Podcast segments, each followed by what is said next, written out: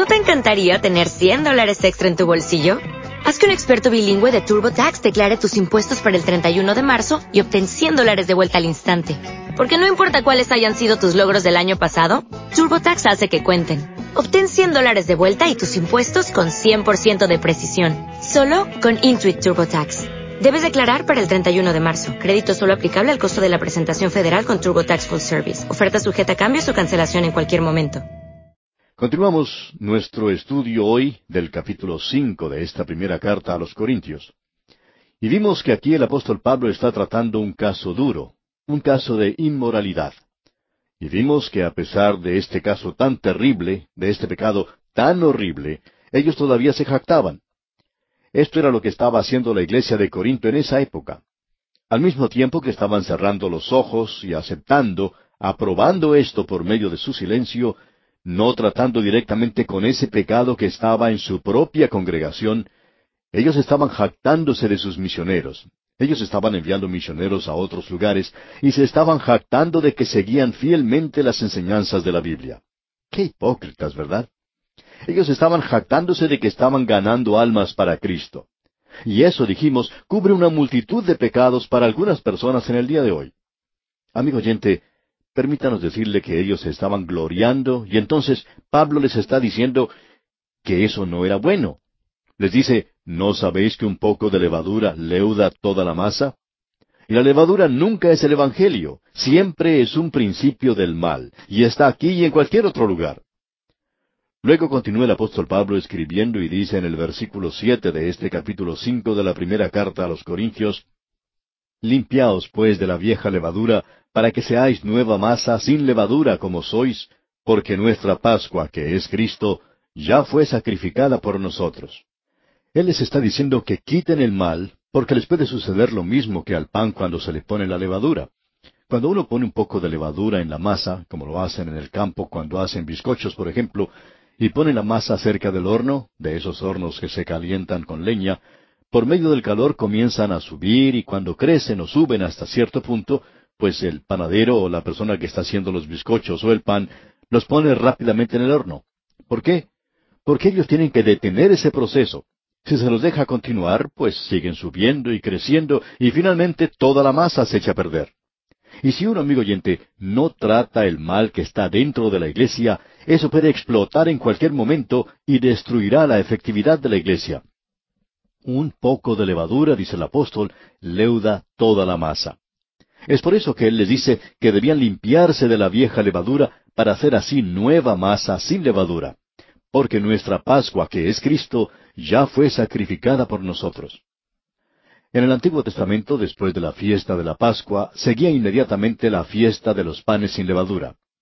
Pablo entonces dice que Cristo, la verdadera Pascua, ya fue sacrificada por nosotros. Esto debe ser seguido por vidas que están libres de levadura. Pero en vez de eso, esta congregación en Corinto estaba permitiendo que la levadura, es decir, el mal, entrara en su iglesia. Y ellos eran precisamente los que hablaban de la crucifixión de Cristo y de su muerte, y sin embargo permitían que la levadura entrara en la iglesia.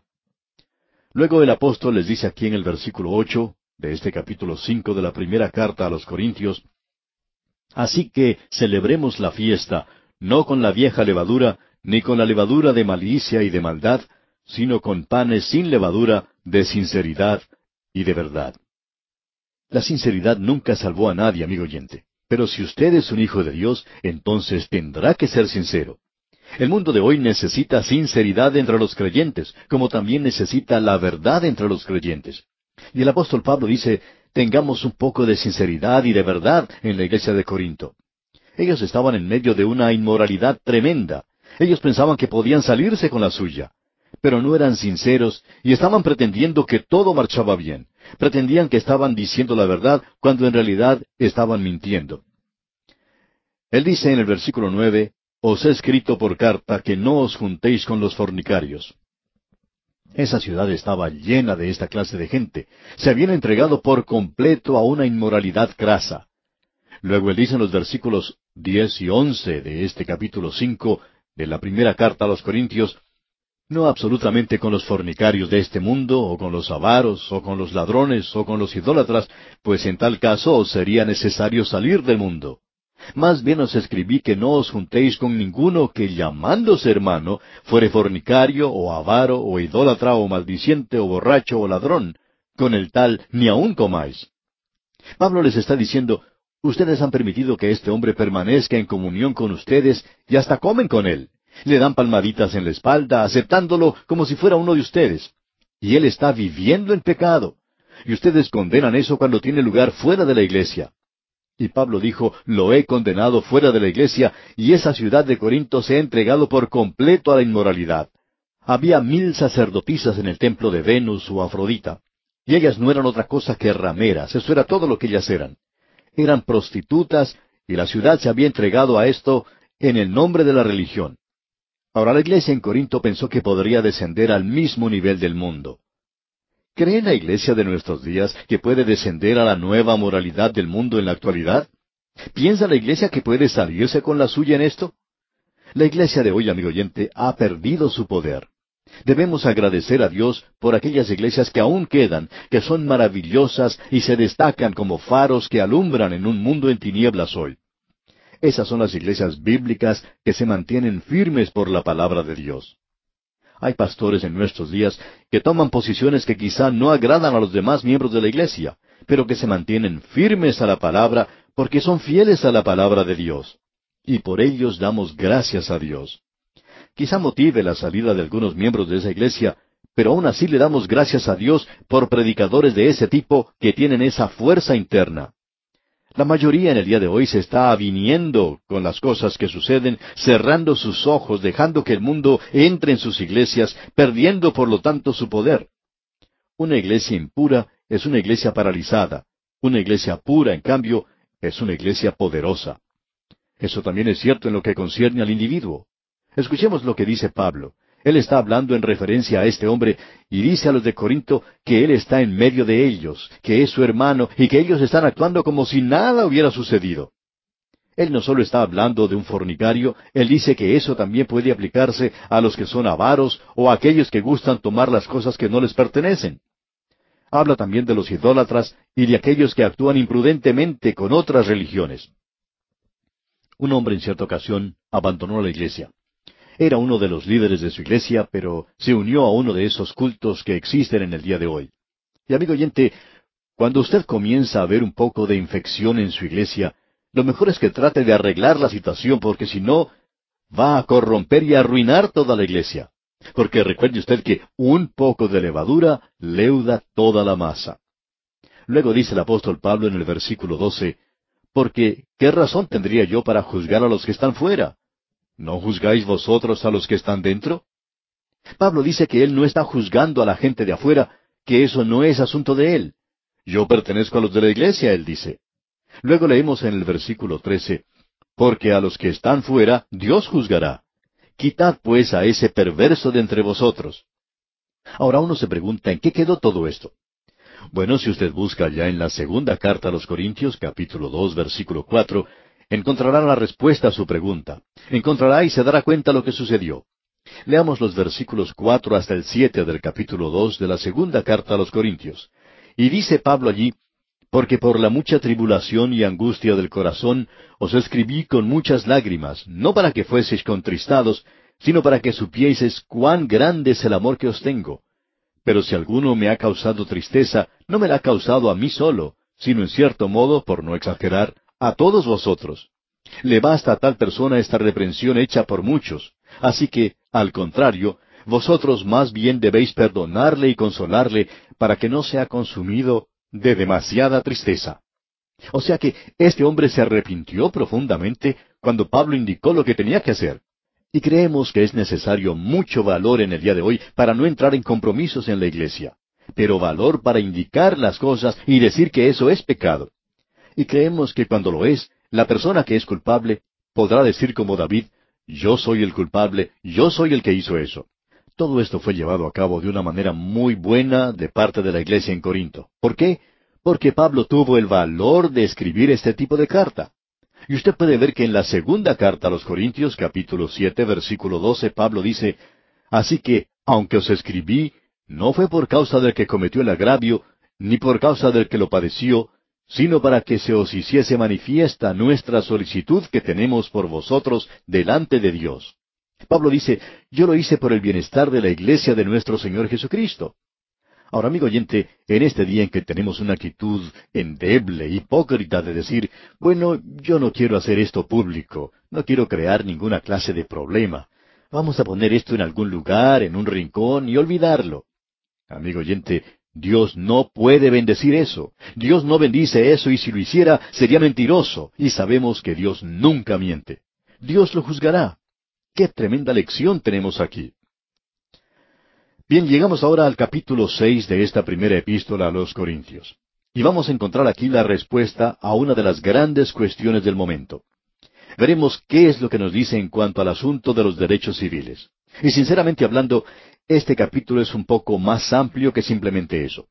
Quizás sea una manera un poco limitada de considerarlo y nosotros queremos dedicar nuestros comentarios al espectro completo en lo que se relaciona al creyente y su relación con el Estado o el gobierno. Los derechos civiles son solo una parte de un contenido mucho más amplio. Se le dice al creyente de nuestro día que él tiene una ciudadanía doble y creemos que en muchas oportunidades es mal interpretada por los de afuera, así como también por los mismos creyentes. Pablo dice a los creyentes de Filipo, allá en su carta a los Filipenses capítulo tres versículo veinte, Mas nuestra ciudadanía está en los cielos. Esa palabra ciudadanía aquí proviene de polituma. Y si usted quiere la traducción literal de ella, se puede decir que nuestra política está en los cielos. Amigo oyente, ese es un lugar en el que ellos no parecen estar hoy mas nuestra ciudadanía o política está en los cielos, de donde también esperamos al Salvador, al Señor Jesucristo.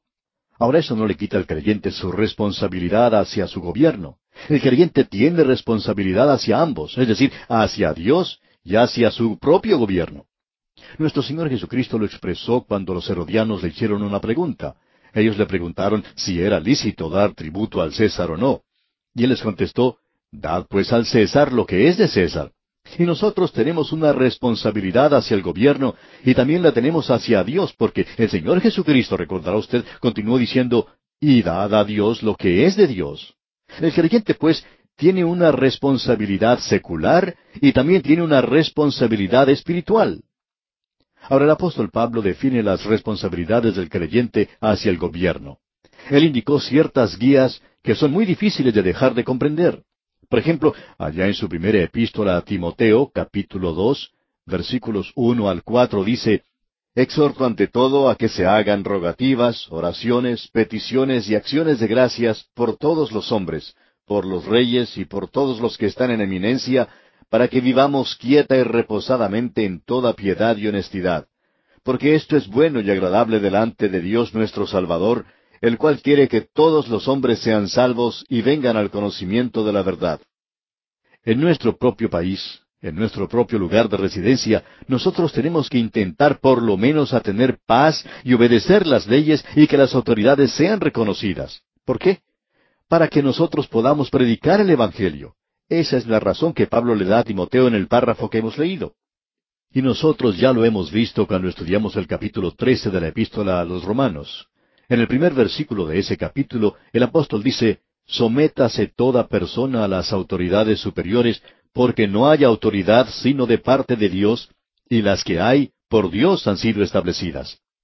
También se nos indica que no debemos oponernos a la autoridad, porque dice, los magistrados no están para infundir temor al que hace el bien, sino al malo. En otras palabras, aunque el gobierno romano de esa época era en realidad una dictadura, los emperadores eran en su mayoría un grupo de tiranos, y muchos de ellos se convirtieron en perseguidores de la Iglesia. Es cierto que si uno se oponía al gobierno romano, uno estaba en realidad con muchos problemas, porque ellos siempre tenían la oportunidad de arrestarlo a uno. No había ningún lugar donde uno pudiera escapar. Ahí no se podía escapar nunca. Así es que en esos días ellos tenían una dictadura verdadera. Pero aún así, había libertad para la predicación de la palabra de Dios. Y eso es lo que los creyentes tienen que tener en mente. Ahora en el capítulo nueve, versículo seis de Génesis, se nos indica por medio de Dios que los gobiernos son establecidos por Él. Y en lo que nosotros podemos comprender, eso no ha sido nunca cambiado. Dios indicó allí, mejor dicho, estableció un principio y dijo, el que derramare sangre de hombre, por el hombre su sangre será derramada, porque a imagen de Dios es hecho el hombre. En otras palabras, para mantener la dignidad y el respeto de los hombres, de la humanidad, se estableció la pena capital. Hay muchas personas que son muy tiernas de corazón y que se ofenden mucho cuando uno dice que cree en la pena de muerte. Piensan que eso es una cosa terrible, que el Señor Jesucristo nunca haría eso. Estas personas quieren saber si uno estaría dispuesto a ser la persona que tiene a su cargo la ejecución del criminal. Bueno, nuestra respuesta es que nosotros no lo haríamos porque ese no es nuestro trabajo. Nosotros tenemos otra tarea que hacer. Pero sí podemos decir a estas personas que así escriben que si ella desea estar segura en su propio hogar, entonces tiene que haber alguien dispuesto a llevar a cabo la ejecución de los criminales.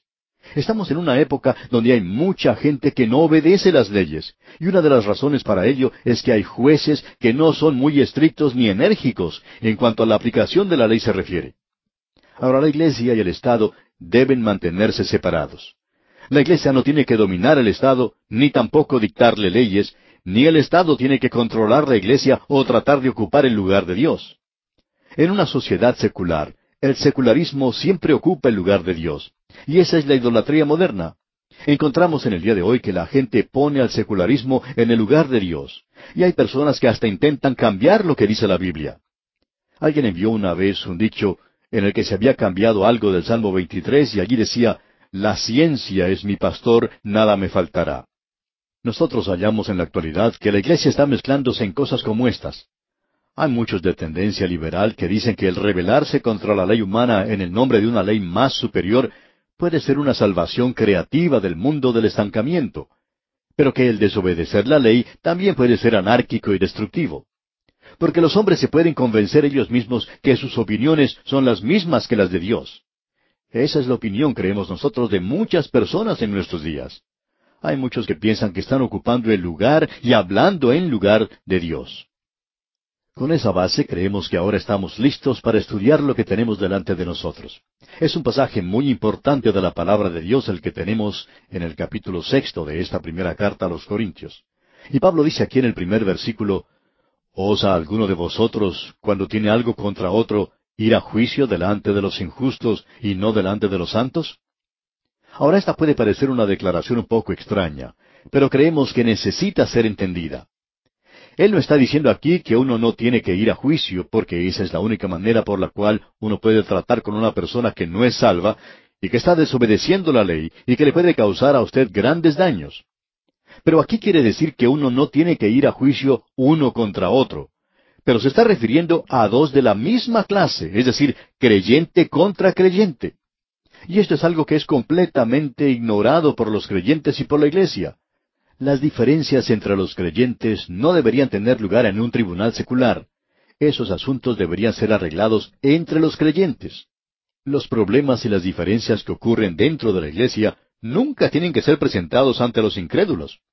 Las diferencias que pueden aparecer individualmente tienen que ser adjudicadas entre los mismos creyentes y creemos que esa es la razón por la cual el divorcio entre dos creyentes es muy malo. Pero lo hace peor aún el ir ante un tribunal secular y presentar todos los problemas ante los incrédulos. Creemos que eso es algo muy serio, y es una de las razones por la cual, cuando dos creyentes no tienen manera alguna de llegar a una reconciliación, lo mejor es una separación legal y no un juicio ante un tribunal secular. ¿Por qué entonces debe un creyente dejar que sean sus hermanos los que juzguen y no llevarlo ante un mundo perdido? Hay muchos en el día de hoy que prefieren llevar sus cosas ante el mundo perdido y no permitir que lo hagan los creyentes. Esto únicamente se aplica cuando es algo que tiene que ver con otro creyente, pero no le prohíbe al creyente que vaya ante los tribunales cuando sus problemas y diferencias son con un incrédulo. Pablo nos da aquí tres razones por las cuales él muestra la capacidad del creyente. Notemos lo que dice en el versículo dos de este capítulo seis de la primera carta a los Corintios. ¿O no sabéis que los santos han de juzgar al mundo? Y si el mundo ha de ser juzgado por vosotros, ¿sois indignos de juzgar cosas muy pequeñas? Usted es un creyente amigo oyente. Entonces usted tendrá parte en el juicio que vendrá sobre esta tierra cuando el Señor regrese.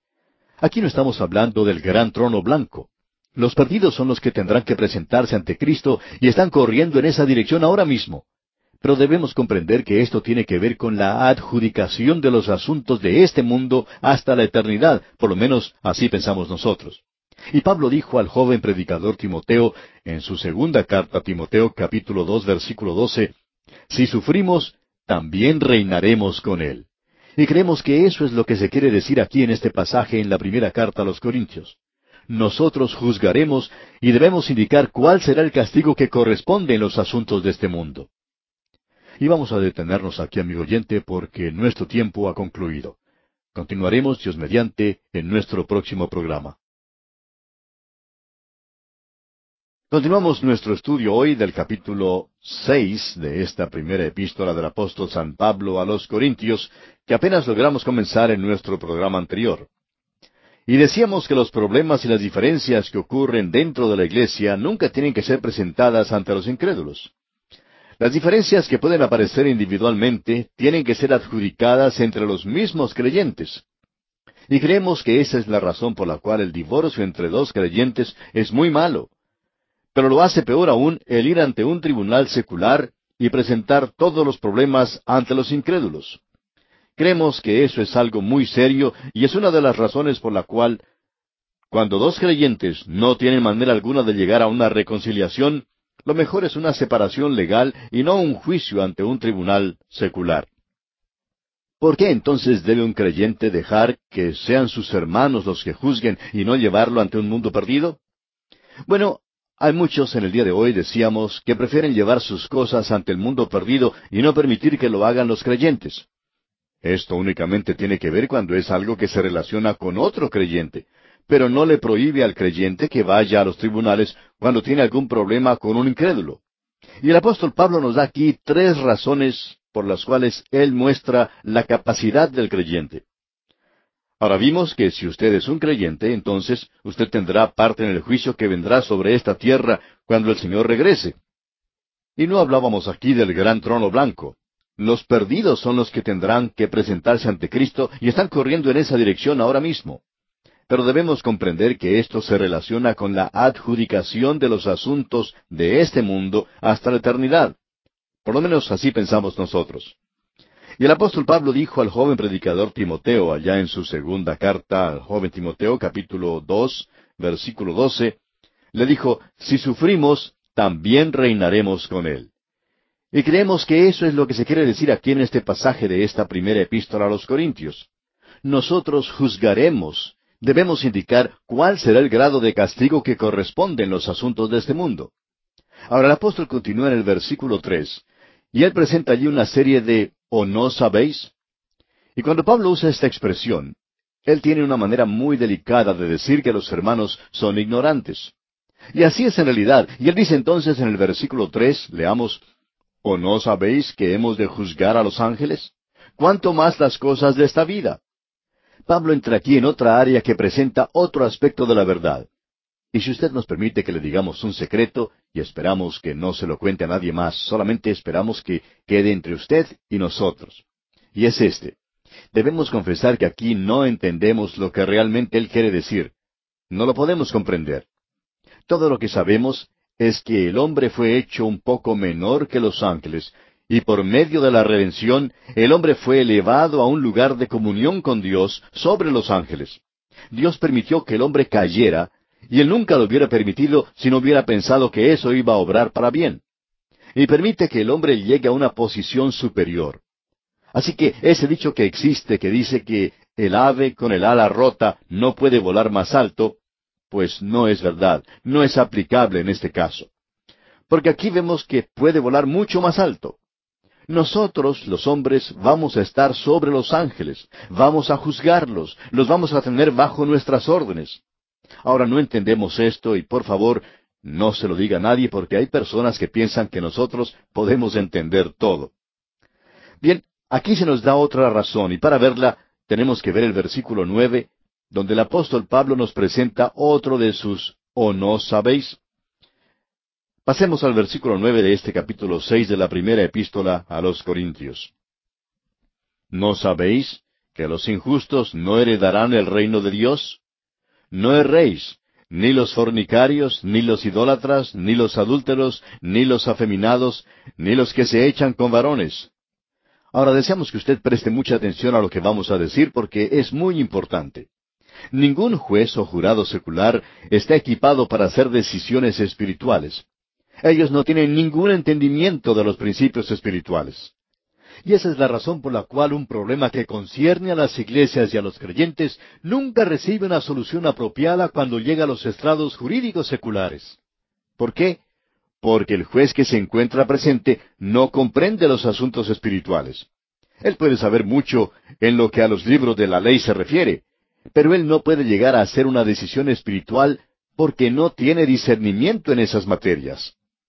Quisiéramos ser francos con usted, amigo oyente, cuando decimos que en el día de hoy, por ejemplo, yo no iría con confianza, iría más bien con temor y temblor ante un tribunal que tiene un juez secular para que él decida algo sobre mí o sobre mi propiedad. Porque yo no creo que un juez secular sea capaz de hacerlo.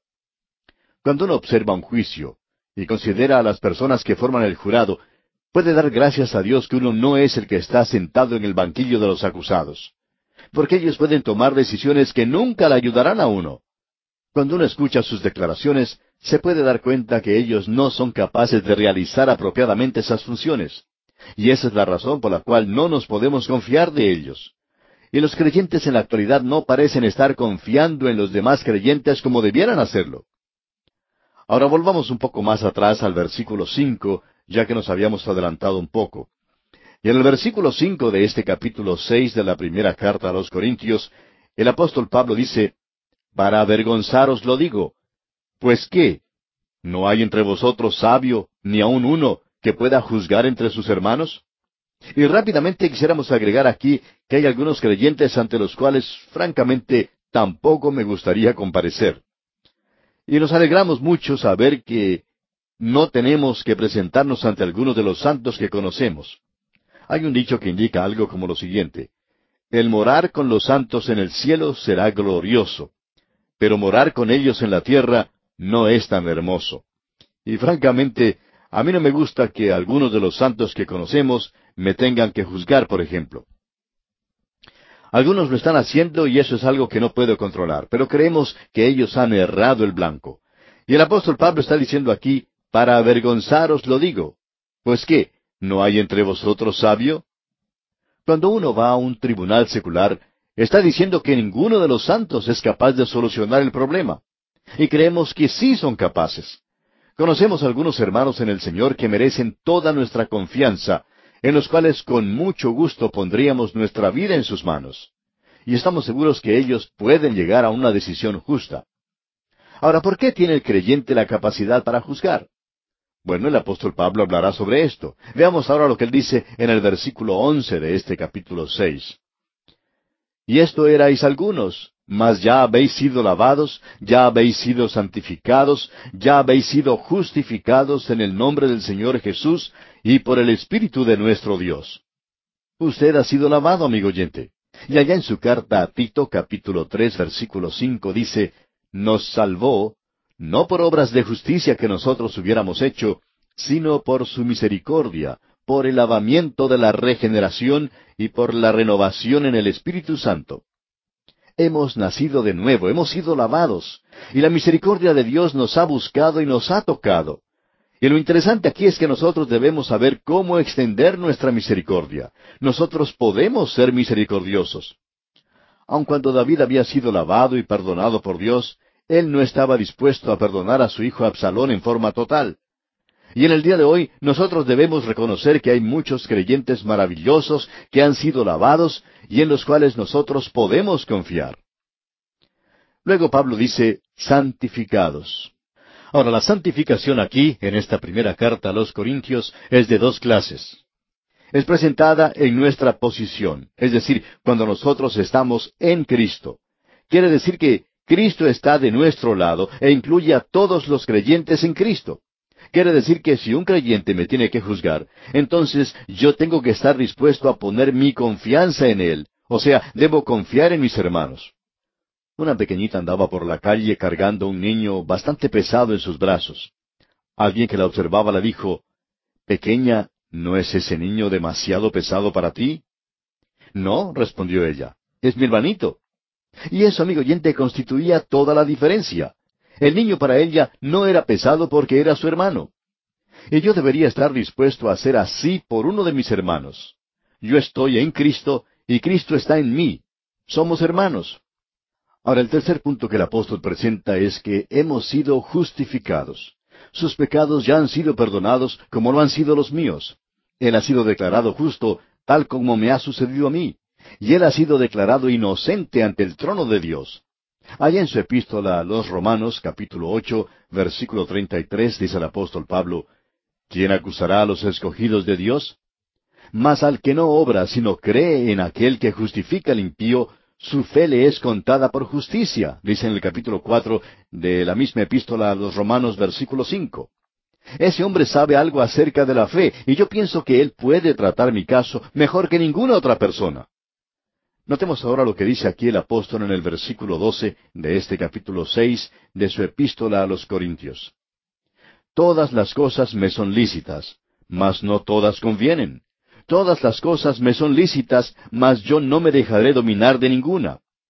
Hay muchas cosas que el creyente puede hacer, pero que no son lícitas de hacer. Yo podría mencionar muchas de ellas, y el apóstol Pablo menciona algunas en los versículos trece hasta el quince. Leamos estos versículos trece hasta el quince ahora. Las viandas para el vientre, y el vientre para las viandas. Pero tanto al uno como a las otras destruirá Dios. Pero el cuerpo no es para la fornicación, sino para el Señor, y el Señor para el cuerpo. Y Dios que levantó al Señor, también a nosotros nos levantará con su poder. ¿No sabéis que vuestros cuerpos son miembros de Cristo? ¿Quitaré pues los miembros de Cristo y los haré miembros de una ramera? De ningún modo. Sería bueno que alguien pudiera comunicarse con los jóvenes de nuestros días que están viviendo juntos sin haberse casado. Una pareja llegó en una ocasión ante un pastor y quería hablar sobre la posibilidad de entrar al servicio cristiano. Ahora ellos no estaban casados, pero sí vivían juntos. El pastor les indicó que lo primero que debían hacer era casarse y preguntaron ¿por qué? Les contestó el pastor, porque Dios así lo ordena. Y esa es la forma en que Dios quiere que se hagan las cosas. Y hasta cuando estos jóvenes estén dispuestos a obedecerle en este punto, no podrán servirle en ninguna otra forma. Continuemos ahora. Y dice el apóstol Pablo en los versículos 16 al 18 de este capítulo 6 de su primera epístola a los Corintios, ¿O no sabéis que el que se une con una ramera es un cuerpo con ella? Porque dice, los dos serán una sola carne. Pero el que se une al Señor, un espíritu es con él. Huid de la fornicación. Cualquier otro pecado que el hombre cometa está fuera del cuerpo, mas el que fornica contra su propio cuerpo peca. Usted no puede estar viviendo en la inmoralidad, amigo oyente, y al mismo tiempo servir a Dios. En nuestros días hay personas que están tratando de hacer eso y lamentablemente son aceptados por los demás, pero Dios no los acepta. Y luego continúa el apóstol Pablo aquí en los versículos 19 y 20 y dice, ¿O ignoráis que vuestro cuerpo es templo del Espíritu Santo, el cual está en vosotros, el cual tenéis de Dios y que no sois vuestros? Porque habéis sido comprados por precio. Glorificad pues a Dios en vuestro cuerpo y en vuestro espíritu, los cuales son de Dios. Y aquí tenemos una declaración sumamente importante una verdad destacada que muchos creyentes no quieren hoy en día aceptar. Y esto nos lleva ahora al tema del matrimonio. Vamos a hablar del tema del sexo y creemos que probablemente lo haremos de una manera un poco más digna de lo que se está haciendo en el día de hoy. La razón para ello es que seguiremos aquí lo que Pablo está diciendo. En realidad, el tema que tomamos aquí es el de los problemas que existen en el matrimonio hoy en día. Pablo les dio a los creyentes de Corinto un conocimiento espiritual por medio del cual ellos podían resolver los problemas que estaban relacionados con el sexo en el matrimonio. Leamos el primer versículo de este capítulo siete de la primera epístola a los Corintios. En cuanto a las cosas de que me escribisteis, bueno le sería al hombre no tocar mujer. Ahora ellos habían escrito a Pablo sobre este asunto, y Pablo se demoró bastante tiempo en llegar al mismo. Usted tiene que haber notado que él habló sobre todos los demás problemas antes de entrar en este asunto. También podemos ver que Pablo no muestra disgusto alguno aquí cuando trata de este tema, porque él lo está haciendo de una manera franca y audaz. Pero antes de entrar en el texto y tratar del asunto, creemos que deberíamos probablemente considerar dos asuntos a modo de introducción. Uno de ellos es una pregunta y el otro una explicación. En primer lugar, la pregunta, ¿se casó Pablo alguna vez?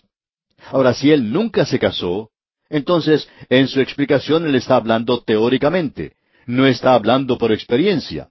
Pero Pablo, creemos nosotros, nunca hizo algo así. Él siempre habló basándose en su propia experiencia. Y tampoco es el método del Espíritu de Dios escoger a un hombre que no sabía nada acerca del tema sobre el cual el Espíritu de Dios quería que escribiera. Ahora siempre se ha dado por sentado que el apóstol Pablo no era casado. Y la razón para pensar así la encontramos en el versículo siete, donde él dice, Quisiera más bien que todos los hombres fuesen como yo, pero cada uno tiene su propio don de Dios, uno a la verdad de un modo y otro de otro. Al leer esto, muchos llegan a la conclusión que Pablo era soltero. Y creemos que es necesario prestar mucha atención al próximo versículo.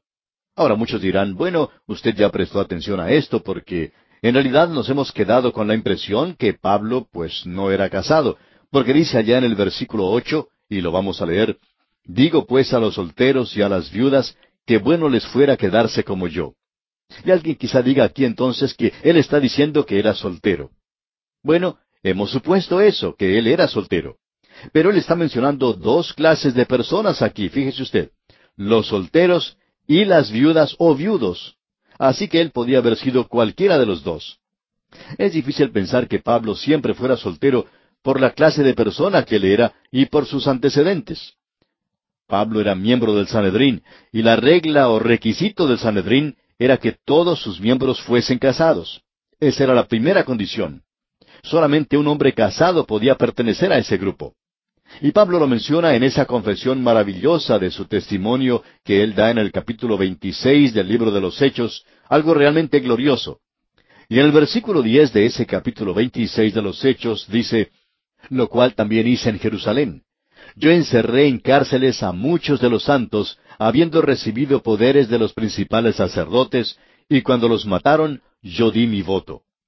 Ahora, ¿cómo pueden haber votado en este asunto? Este asunto fue presentado ante el Sanedrín y sus miembros votaron sobre eso. Y Pablo dice que él siempre votó contra los creyentes. Pablo, pues, era miembro del Sanedrín, y por ello indica que era casado, porque como ya dijimos, todos los miembros del Sanedrín eran casados. Siempre hubo mucha insistencia para que el joven judío se casara. En Mishnah se dice que los jóvenes lo hacían a la edad de dieciocho años. Y también hallamos en Yébamo, que es un comentario sobre Génesis capítulo cinco, versículo dos, que dice que un judío que no tiene esposa no es un hombre. De paso debemos decir que deberíamos prestar más atención a eso. Por tanto, pensamos que el apóstol Pablo sí era casado. Ahora creemos que Pablo era viudo y que nunca se volvió a casar, por lo que dice en el capítulo nueve, versículo cinco. Dice, ¿No tenemos derecho de traer con nosotros una esposa cristiana como también los otros apóstoles y los hermanos del Señor y Cefas? Creemos que lo que Pablo está diciendo aquí es, yo me podría casar si así lo quisiera. Tengo derecho a hacer eso pero no lo hago por la sencilla razón que pienso que en mi ministerio no quisiera pedirle a una mujer que me siguiera por todas partes en los continuos viajes provocado por la clase de trabajo que tengo.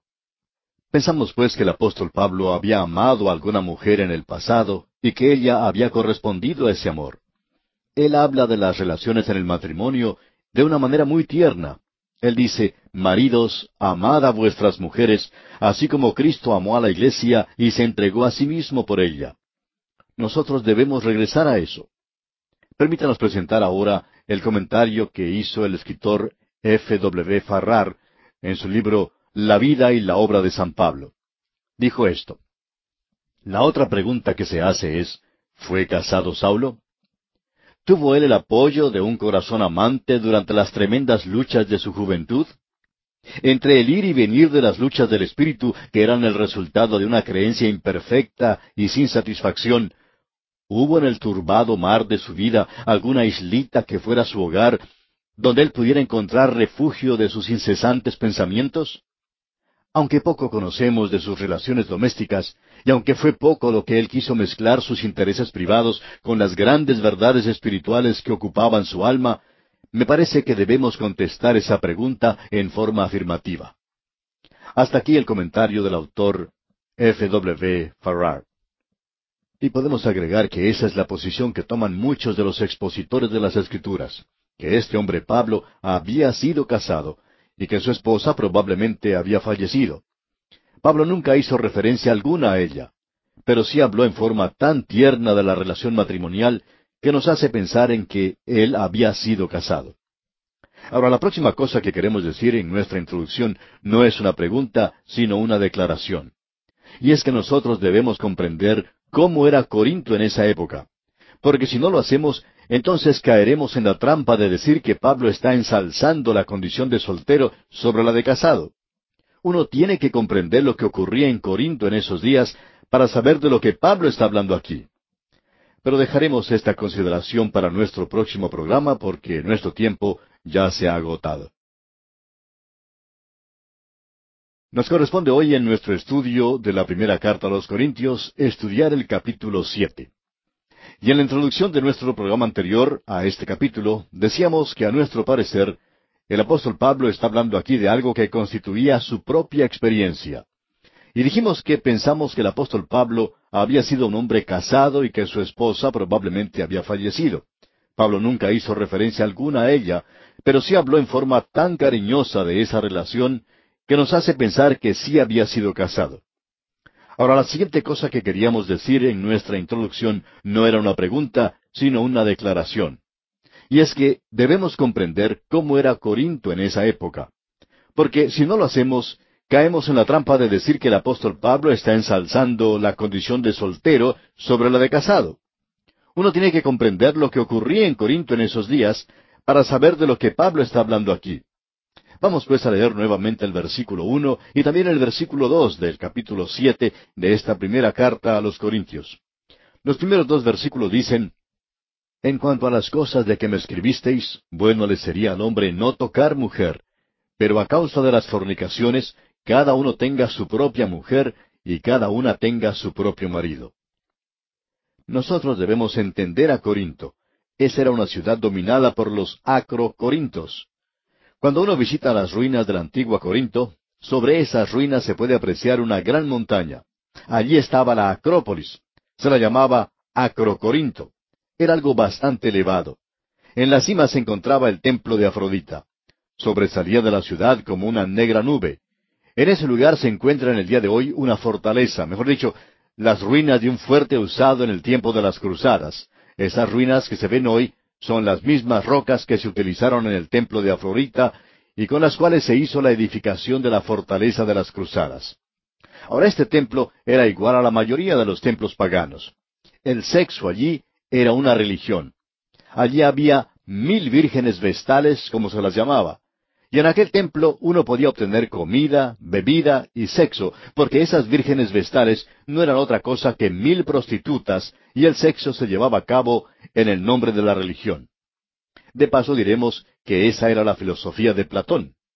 Hay muchas personas que no se dan cuenta de eso. Un hombre en cierta ocasión dijo, ¿Sabía usted que Sócrates había escrito en un lenguaje muy elevado? Y a veces lo hizo, en verdad, pero él también les dijo a las prostitutas cómo debían portarse. El único pensamiento en esa época era el de liberarse de los deseos del cuerpo. Pero ¿cómo lo hacían? Satisfaciéndolos. Y eso es paganismo. Uno tiene dos filosofías básicas de los griegos. El estoicismo, por medio del cual no se satisface, y el epicureísmo, por medio del cual se satisfacía completamente. En el mundo romano, la esposa no era otra cosa que una simple propiedad. Para lo único que se la quería era para trabajar. Y un hombre generalmente tenía varias mujeres. Una de ellas estaba a cargo de la cocina, otra se encargaba de la limpieza de la casa, mientras que otra se dedicaba a cuidar las ropas. El sexo era algo secundario, porque el hombre iba al templo. Allí es donde encontraba a las muchachas bonitas.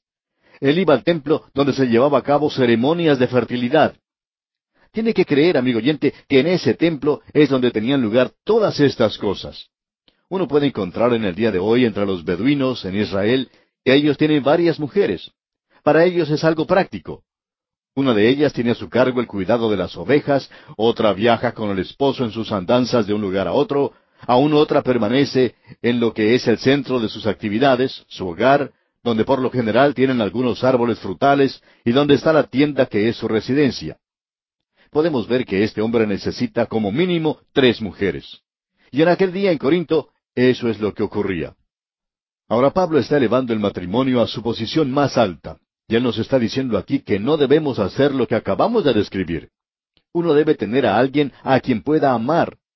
Y este es el hombre que elevó a la mujer de ese lugar de esclavitud en el mundo pagano en el imperio romano y la hizo la compañera del hombre, la volvió a colocar en la posición que merecía.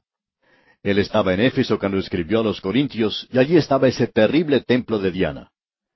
Pablo les escribió en otra oportunidad a los Efesios y les dijo, Maridos, amad a vuestras mujeres, así como Cristo amó a la iglesia y se entregó a sí mismo por ella.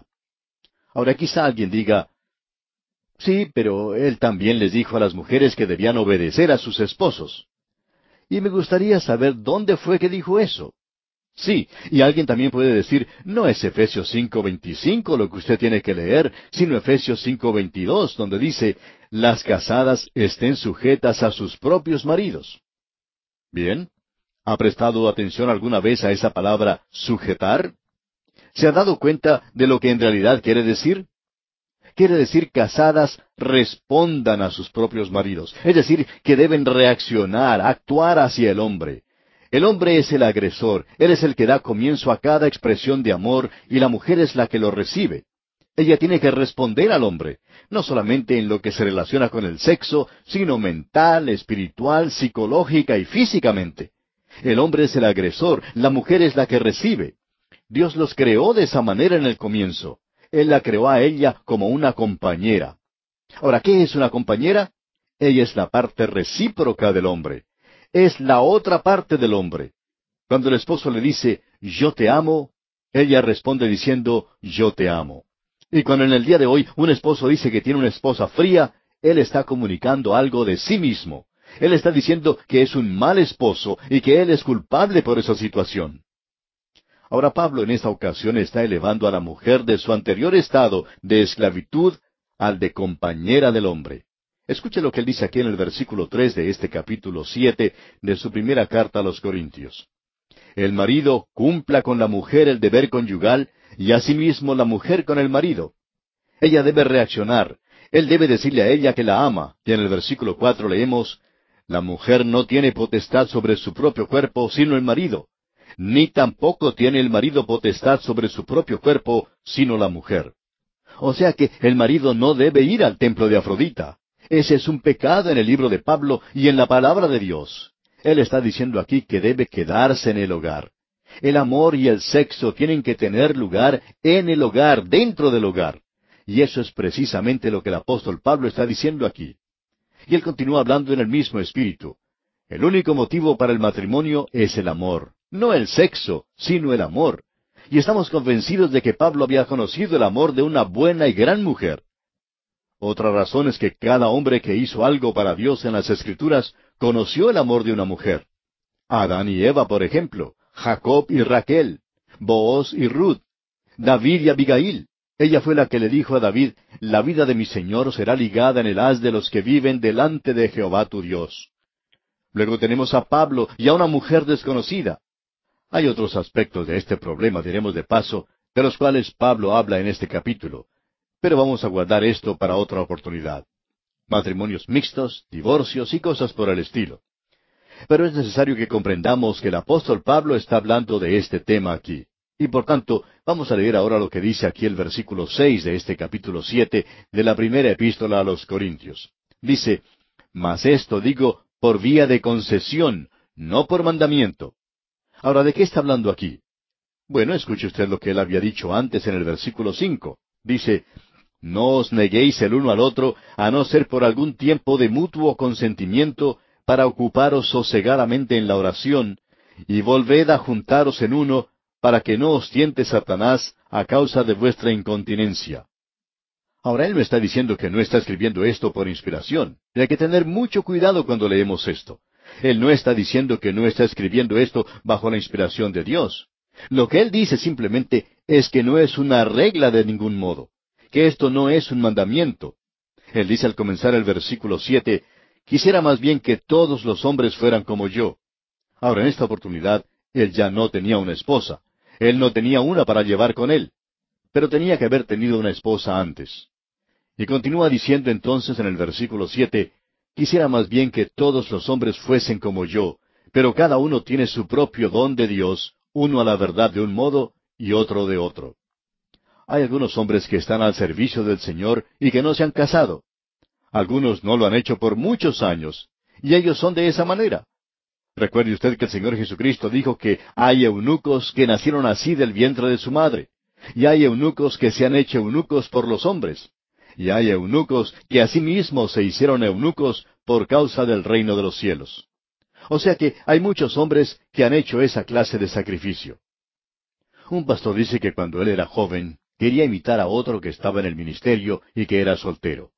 Pensaba él que eso era lo mejor y pensaba que un soltero era una persona que no cometía una equivocación dos veces. Pero se dio cuenta que eso no era para él.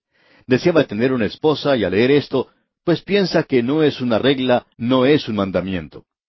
Luego continúa el apóstol Pablo diciendo en los versículos ocho y nueve de este capítulo siete de su primera epístola a los Corintios, Digo pues a los solteros y a las viudas, que bueno les fuera quedarse como yo, pero si no tienen don de continencia, cásense, pues mejor es casarse que estarse quemando. Aquí él se está refiriendo a los solteros y a las viudas, y está diciendo que ellos pueden hacerlo y que no es una regla. Pero que si no se pueden controlar, entonces mejor es casarse que estarse quemando. Y aquí él se refiere a quemarse de pasión. Y luego él continúa diciendo algo directamente del Señor, y esto sí es un mandamiento. Leamos el versículo diez. Pero a los que están unidos en matrimonio, mando, no yo, sino el Señor, que la mujer no se separe del marido. Si usted está por abandonar a su esposo por cualquier razón, debe permanecer sin casarse. Sigamos leyendo los versículos once hasta el catorce ahora. Y si se separa, quédese sin casar o reconcíliese con su marido, y que el marido no abandone a su mujer. Y a los demás yo digo, no el Señor, si algún hermano tiene mujer que no sea creyente, y ella consiente en vivir con él, no la abandone. Y si una mujer tiene marido que no sea creyente, y él consiente en vivir con ella, no lo abandone. Porque el marido incrédulo es santificado en la mujer, y la mujer incrédula en el marido, pues de otra manera vuestros hijos serían inmundos, mientras que ahora son santos. Si usted está casada o casado con un hombre o una mujer que es incrédula y tienen hijos, usted tiene que tratar que ese matrimonio continúe, pero si no puede, en el versículo quince nos dice, pero si el incrédulo se separa, sepárese, pues no está el hermano o la hermana sujeto a servidumbre en semejante caso, sino que a paz nos llamó Dios. Pensamos que aquí, en este lugar particularmente, el apóstol Pablo está diciendo que si una mujer ha sido abandonada por su esposo incrédulo, ¿qué es lo que debe hacer? ¿Casarse o no? Es una pregunta bastante delicada, de eso nos damos cuenta, pero creemos que el apóstol Pablo aquí está dando su permiso para que así se haga. Pero creemos que cada caso debe ser examinado en sus propios méritos. Pensamos que muchas veces la mujer puede forzar a que el esposo la abandone, o el esposo hace que su mujer deje el hogar, provocando intencionalmente esa situación para poder decir por lo menos que tienen argumentos bíblicos para lograr un divorcio. Luego dice el apóstol en la primera parte del versículo 16, porque ¿Qué sabes tú, oh mujer, si quizá harás salvo a tu marido? Y ese tiene que ser el objetivo de la esposa. Varias mujeres se han casado con hombres incrédulos y también varios hombres se han casado con mujeres incrédulas y ellos han tratado de ganarlas a ellas. Y ese tiene que ser el principal objetivo de sus vidas. Pero se nos dice en el versículo 17 de este capítulo 7 de la primera epístola a los Corintios, pero cada uno como el Señor le repartió, y como Dios llamó a cada uno, así haga. Esto ordeno en todas las iglesias. Él está diciendo aquí que usted debe permanecer en la misma forma en que está ahora. Y esa debe ser la respuesta a una pregunta que lamentablemente ha causado muchos dolores, donde algunos ministros o predicadores han aconsejado a ciertas personas que se han divorciado y vuelto a casar, que ellos deben regresar a su primer esposo o esposa. Y no creemos nosotros que haya cosa más trágica que esta en muchos casos. Una señora, por ejemplo, fue a parar a una institución mental porque alguien le había aconsejado que eso era lo que ella debía hacer. Regresar a un esposo borracho cuando ella había logrado establecer un hermoso hogar cristiano donde todos sus miembros ya habían sido salvos. Esto es algo trágico y necio. Creemos nosotros que es necesario leer una vez más lo que Pablo dice y conocer bien lo que él está diciendo. Eso es lo importante. Luego el apóstol Pablo continúa diciendo en los versículos 18 y 19, ¿Fue llamado alguno siendo circunciso? Quédese circunciso. ¿Fue llamado alguno siendo incircunciso? No se circuncide.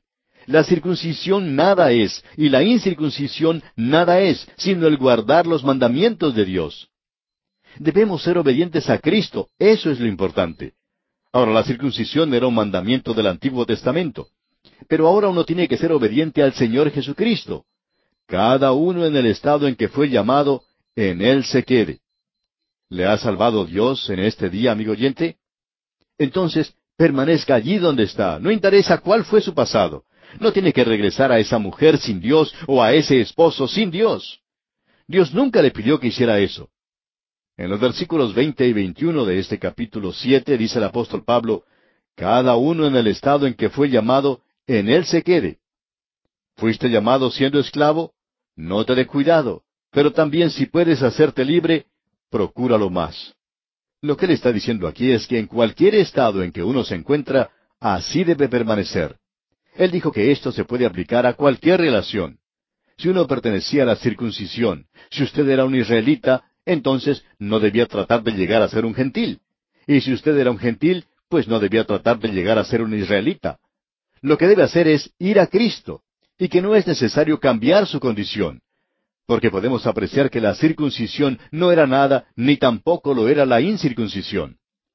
Ahora esas cosas que dividen a los creyentes en nuestros días, en realidad no lo deberían hacer, y esa es una de las razones por las cuales nos podemos mezclar con cualquier clase de grupo que mantenga que la Biblia es la palabra de Dios y crean en la deidad de Jesucristo, que acepten el hecho de que Él murió en la cruz por nuestros pecados. Entonces yo puedo cruzar esas líneas demarcatorias en cualquier oportunidad. Hay algunas personas que quizás se sorprendan por esto y quizá digan, bueno, ¿cómo es que usted les da con todo en la cabeza, por así decirlo, y ellos lo reciben y lo escuchan? Y a lo cual contestamos, bueno, usted no es bueno con ellos porque se están preguntando si usted realmente cree en la inspiración de las Escrituras. Las cosas que son pequeñas no deben dividirnos. Consideramos que hay muchas cosas menores, pequeñas, que no son esenciales en realidad. Pero sí estamos de acuerdo en las cosas que realmente son esenciales. A mí no me interesa en realidad la forma en que ciertos grupos practican el bautismo. No me interesa si celebran la Santa Cena un poco diferente, Tampoco me interesan sus prácticas en otras cosas. Quizás pueden hacer cosas con las cuales yo no estoy de acuerdo, pero eso no es razón suficiente para mí para romper nuestra comunión. Hay muchas personas, creemos nosotros, que cuando llegan a convertirse, especialmente si son hombres de negocios, tratan de ir a alguna organización cristiana y tratan de abandonar sus negocios y dedicarse por completo a la obra del Señor. Uno de ellos se acercó en cierta oportunidad a su pastor y le dijo, Pastor, Estoy pensando en abandonar mis negocios y dedicarme por completo al servicio cristiano. Y el pastor le respondió, Bueno, ¿y cuáles son las posibilidades? Si usted es un hombre de negocios que ha sido prosperado, al cual Dios le ha dado un don, ¿cuáles son las posibilidades para que usted sea útil en otra área en particular? Él no tiene planeado para usted que se dedique a la obra cristiana de tiempo completo. Y entonces el pastor leyó estos dos versículos veinte y veintiuno de este capítulo siete de la primera epístola a los Corintios. Leámoslos de nuevo. Cada uno en el estado en que fue llamado, en él se quede. ¿Fuiste llamado siendo esclavo? No te dé cuidado, pero también si puedes hacerte libre, procúralo más. Ahora en esa época había esclavos y hombres libres. Ahora si usted era el siervo de un hombre, no trate de salir de esa situación pensando que eso es lo que Dios quiere que usted haga. Puede que no sea así. Quizá usted en el día de hoy esté atado a algún negocio, tal vez ganando dinero. Bueno, posiblemente Dios quiere que usted permanezca donde está. Y ahora que ha llegado a ser un creyente, esa no es razón suficiente para abandonarlo. Y si usted en el día de hoy es una ama de casa, pues no piense que tiene que abandonar lo que está haciendo. Nos damos cuenta que en nuestros días hay muchas amas de casa que piensan que ellas tienen que llegar a ser maestras de la Biblia, o que por lo menos pueden mostrar un interés en eso.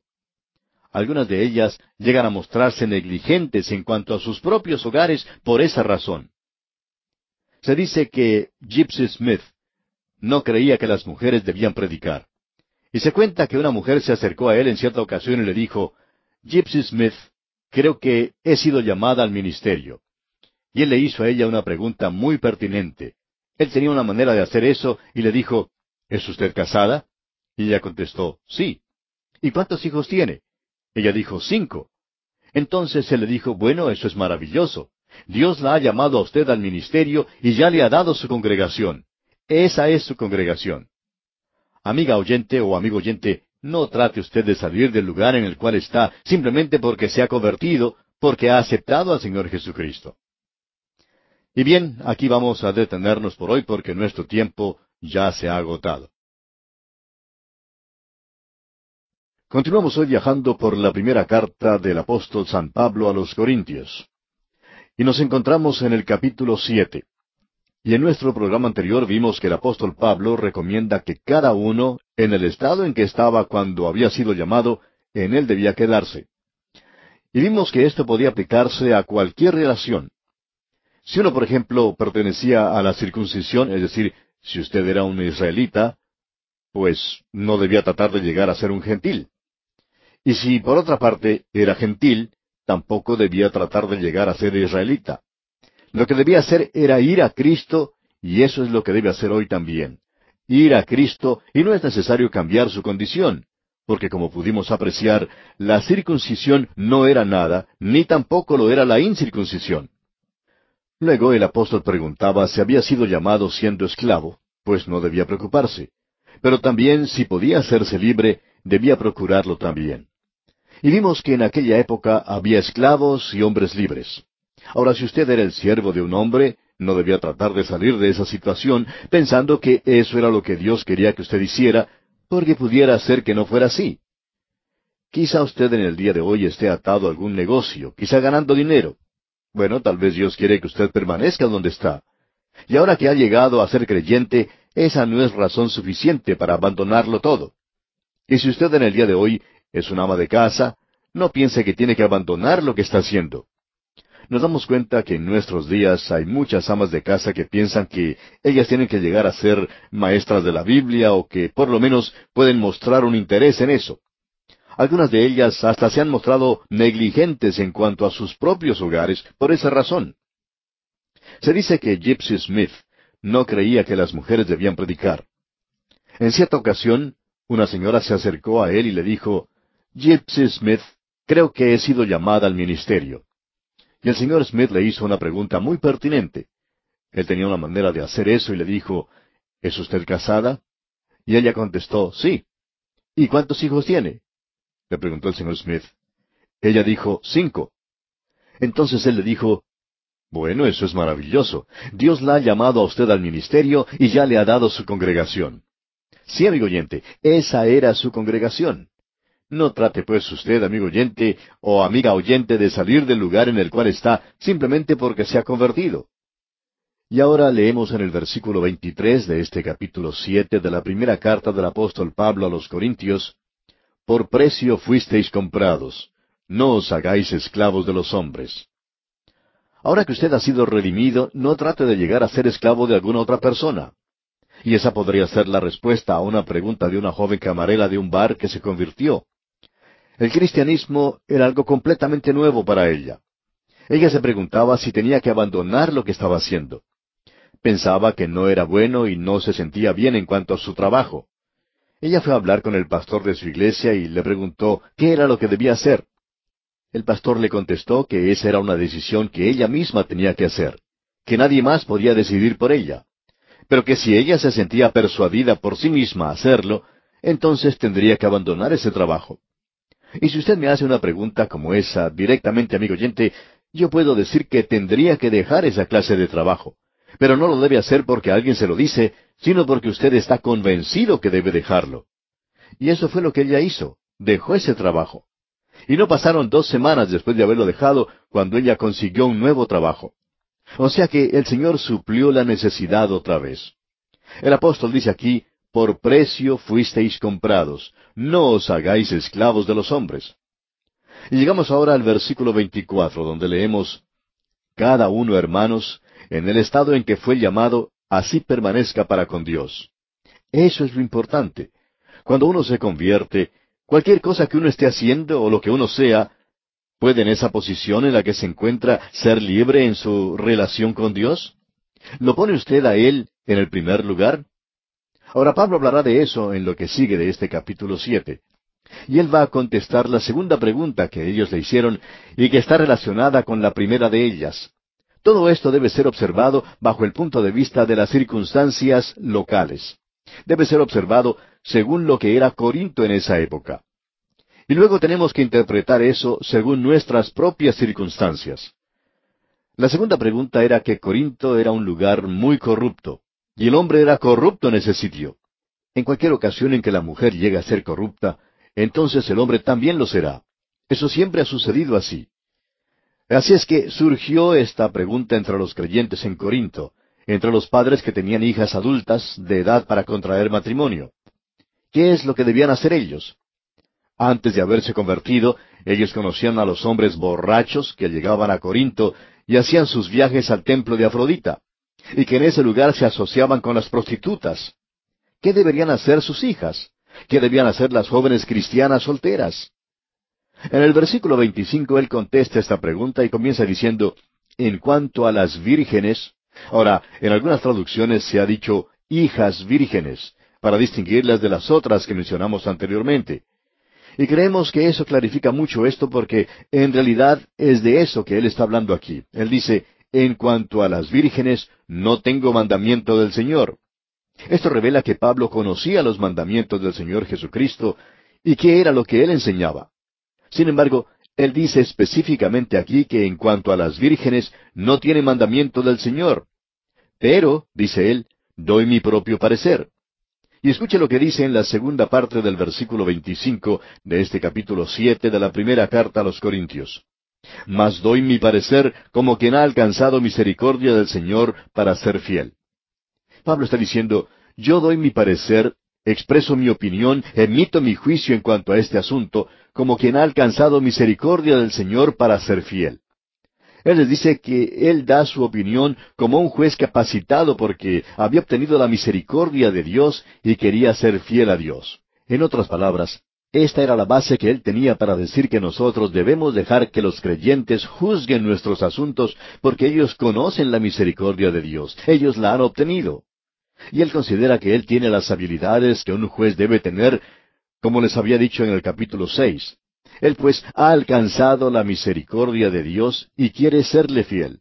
Por eso Él quiere ahora dar su parecer. ¿Y cuál es su opinión? Él dice en el versículo 26 de este capítulo siete de la primera epístola a los Corintios, Tengo pues esto por bueno a causa de la necesidad que apremia. Ahora, esta necesidad que apremia era la terrible situación que reinaba en Corinto y la que Pablo sabía que no iba a durar.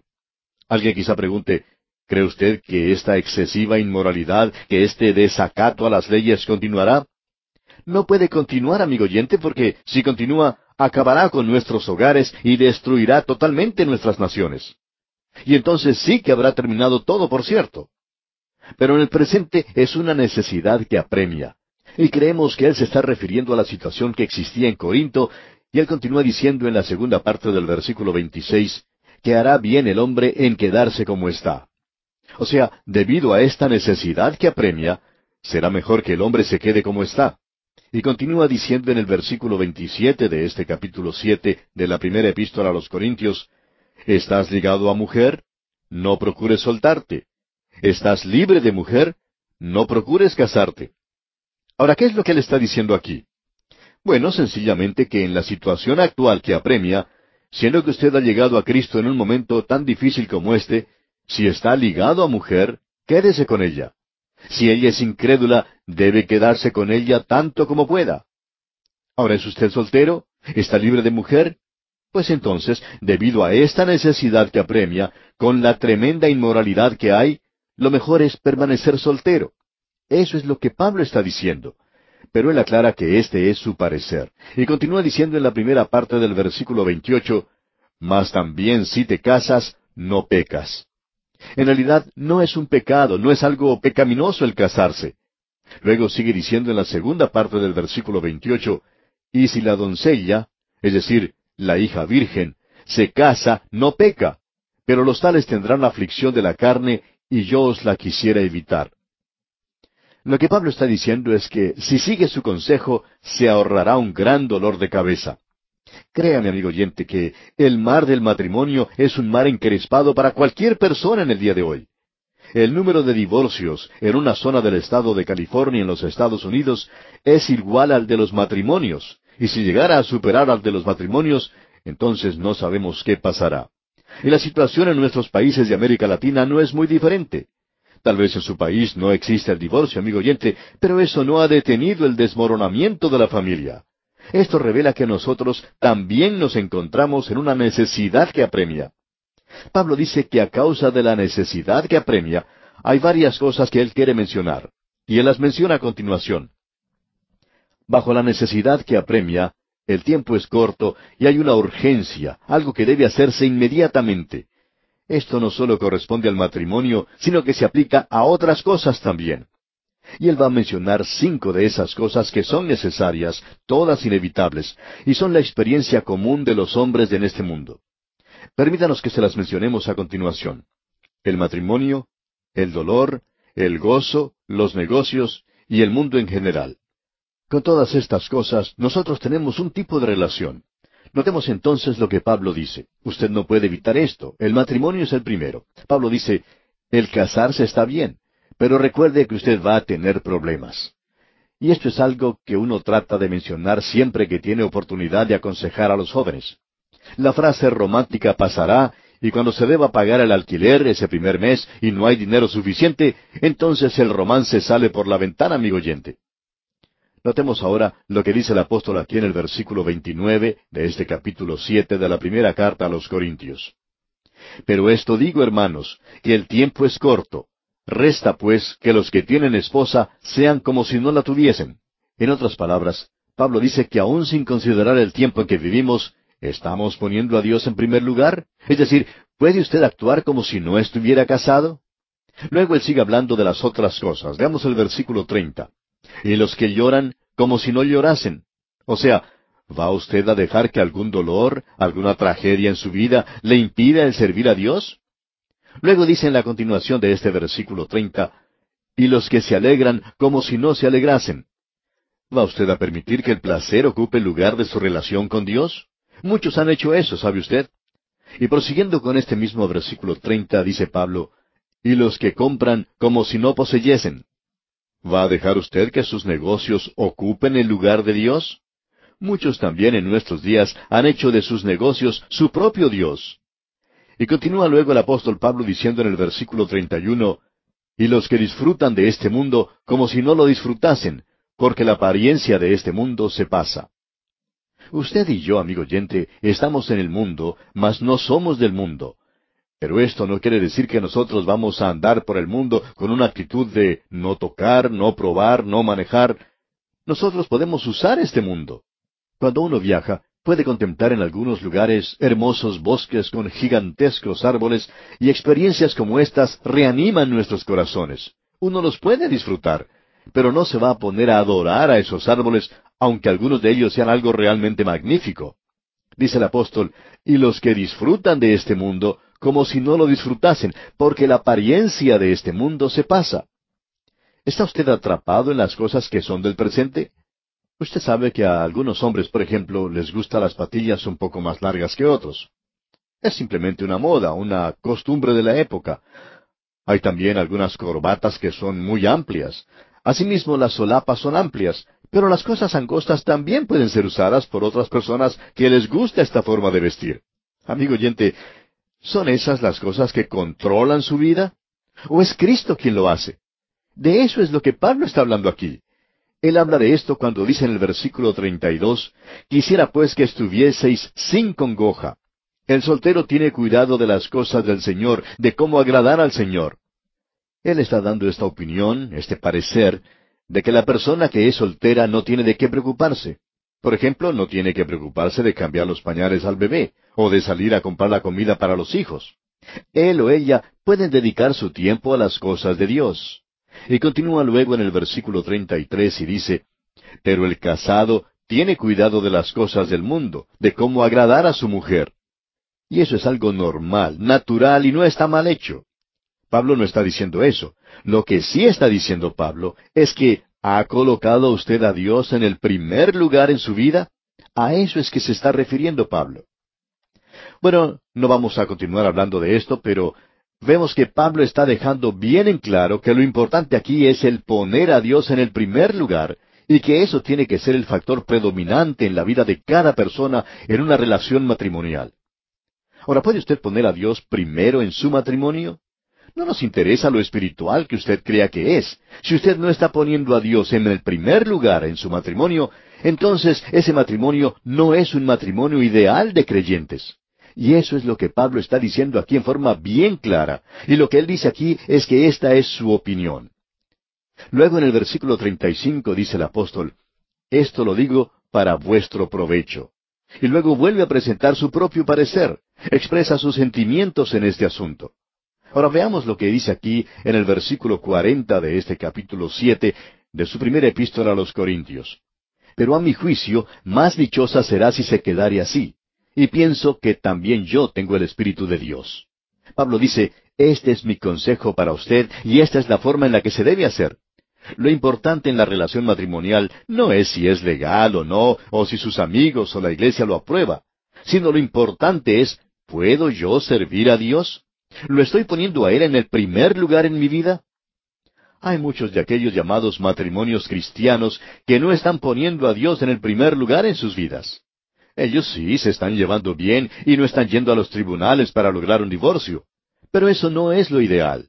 De eso es lo que Pablo está hablando en este capítulo. Y así concluimos nuestro estudio de este capítulo siete de la primera carta a los Corintios. Llegamos ahora al capítulo ocho. Hasta aquí hemos visto que Pablo ha enfrentado esta cuestión del matrimonio y el asunto del sexo de frente, de una manera audaz. Habló desde el punto de vista del matrimonio y del divorcio, y tuvo que ver también con las relaciones dentro del matrimonio. Y Pablo elevó todo esto a un nivel muy destacado. Ahora recordemos que él estaba contestando las preguntas que la iglesia de Corinto le había enviado. También tenían otras preguntas, algunas de ellas aquí en el capítulo ocho, que tenían que ver con la libertad cristiana y que continúan hasta el capítulo once. Ellas tratan diferentes aspectos. Aquí en el capítulo ocho se habla de las dietas, de las viandas si uno debe comer carne o no, y la libertad que tiene que tener un hijo de Dios en este asunto en particular. Ahora esperamos que esto llegue a ser de mucha ayuda y bendición al observar lo que Pablo dice y considerar lo que nos está diciendo. También reconocemos que Pablo en esta primera sección está hablando a los corintios y los llama carnales, niños en Cristo, y que estas cosas son carnalidades a las que él tiene que referirse. Pero vemos aquí que esta iglesia vive, se mueve y tiene su ser en la misma manera en que lo es en la actualidad. Por tanto, todo esto es pertinente a nuestra propia iglesia, ya que también es carnal y nosotros estamos en ella, y estas cosas han llegado a ser más importantes que las cosas espirituales. Y nosotros queremos tratar de este asunto de la misma manera en que lo hizo Pablo. Creemos que este tema es tan controversial como el que acabamos de ver del matrimonio y el divorcio uno puede apreciar que la dieta es una moda para muchas personas. Algunos lo hacen por cuestiones de salud, porque el médico se los ha indicado. Por tanto, la dieta llega a ser algo muy importante para esas personas. Pero también es interesante notar que es muchas veces parte esencial del ritual de muchos cultos y sectas en el día de hoy. Uno puede ver que la mayoría de ellos tienen algo que ver con dietas. Y es algo interesante notar que Dios le dio a Israel en la antigüedad ciertas restricciones sobre el comer la carne de los animales. Ahora, la prueba externa en los animales era de si tenían hendidura, de dos uñas y si rumiaban. Esto, por supuesto, eliminaba al cerdo porque tiene pezuña hendida, pero no rumia. Y había cierto tipo de aves que habían sido designadas por nombre por Dios y que los judíos no debían comer. Eso lo vemos allá en el capítulo catorce del libro de Deuteronomio y también en el libro de Levítico, donde se nos da una lista. En Deuteronomio capítulo catorce versículo doce, por ejemplo, dice, Y estas son las que no podréis comer, el águila, el quebrantahuesos, u ocífrago, el azor. Y en el versículo trece también se menciona el gallinazo, el milano, según su especie. Una persona que cree que nosotros no deberíamos comer carne de cerdo y que pertenece a un culto que practica eso, estaba una vez conversando con un pastor evangélico y el pastor le preguntó si él había comido alguna vez ocífrago. ¿El qué? preguntó. Ocífrago, le dijo el pastor. Yo ni siquiera sabía o ni siquiera había oído hablar de eso. ¿Qué es? Bueno, le dijo el pastor, lo mejor es que aprenda lo que es porque puede haberlo comido alguna vez. Si usted me viene a visitar alguna vez, yo le puedo servir un plato de ocífrago. Y si lo come, estará usted tan mal como si estuviera comiendo cerdo. ¿Cómo le parece, amigo oyente? Él no sabía lo que era un ocífrago. Conocía bien lo que era un cerdo y no lo quería tocar. Pero quizá en alguna oportunidad podría haber comido ocífrago. Aunque creemos que no, porque no creemos que ese tipo de carne sea muy bueno para comer. Pero el Señor le puso fuera del grupo de las cosas que su pueblo podía comer. Ahora, ¿por qué le dio Dios esa prohibición a ellos? Bueno, lo deja muy en claro allá en Deuteronomio capítulo catorce, versículos uno al tres, donde dice, Hijos sois de Jehová vuestro Dios, no os sajaréis, no os raparéis a causa de muerto, porque eres pueblo santo a Jehová tu Dios, y Jehová te ha escogido para que le seas un pueblo único de entre todos los pueblos que están sobre la tierra. Nada abominable comerás. Así es que Dios entonces le señaló una dieta, y esa dieta es importante. Hay mucha diferencia entre comer cerdo y cordero, por ejemplo, y aun los médicos recetan dietas. Algunas carnes no deben comerse y se incluyen también algunos peces. Bueno, lamentablemente, amigo oyente, nuestro tiempo ha concluido hoy, así que tenemos que detenernos aquí. Pero continuaremos en nuestro próximo programa. Amigo oyente, llegamos hoy al capítulo ocho de esta primera epístola del apóstol Pablo a los Corintios. Y en nuestro programa anterior estábamos haciendo alguna introducción, pero lamentablemente se nos terminó el tiempo. Y decíamos que el apóstol Pablo estaba aquí contestando las preguntas que la iglesia de Corinto le había enviado. También tenían algunas otras preguntas que se consideran aquí en el capítulo ocho y que continúan en consideración hasta el capítulo once y se relacionan con la libertad cristiana. Ellas tratan diferentes aspectos. Aquí en el capítulo ocho, por ejemplo, se habla de las dietas, de las viandas, si uno debe comer carne o no y la libertad que tiene que tener un hijo de Dios en este asunto en particular.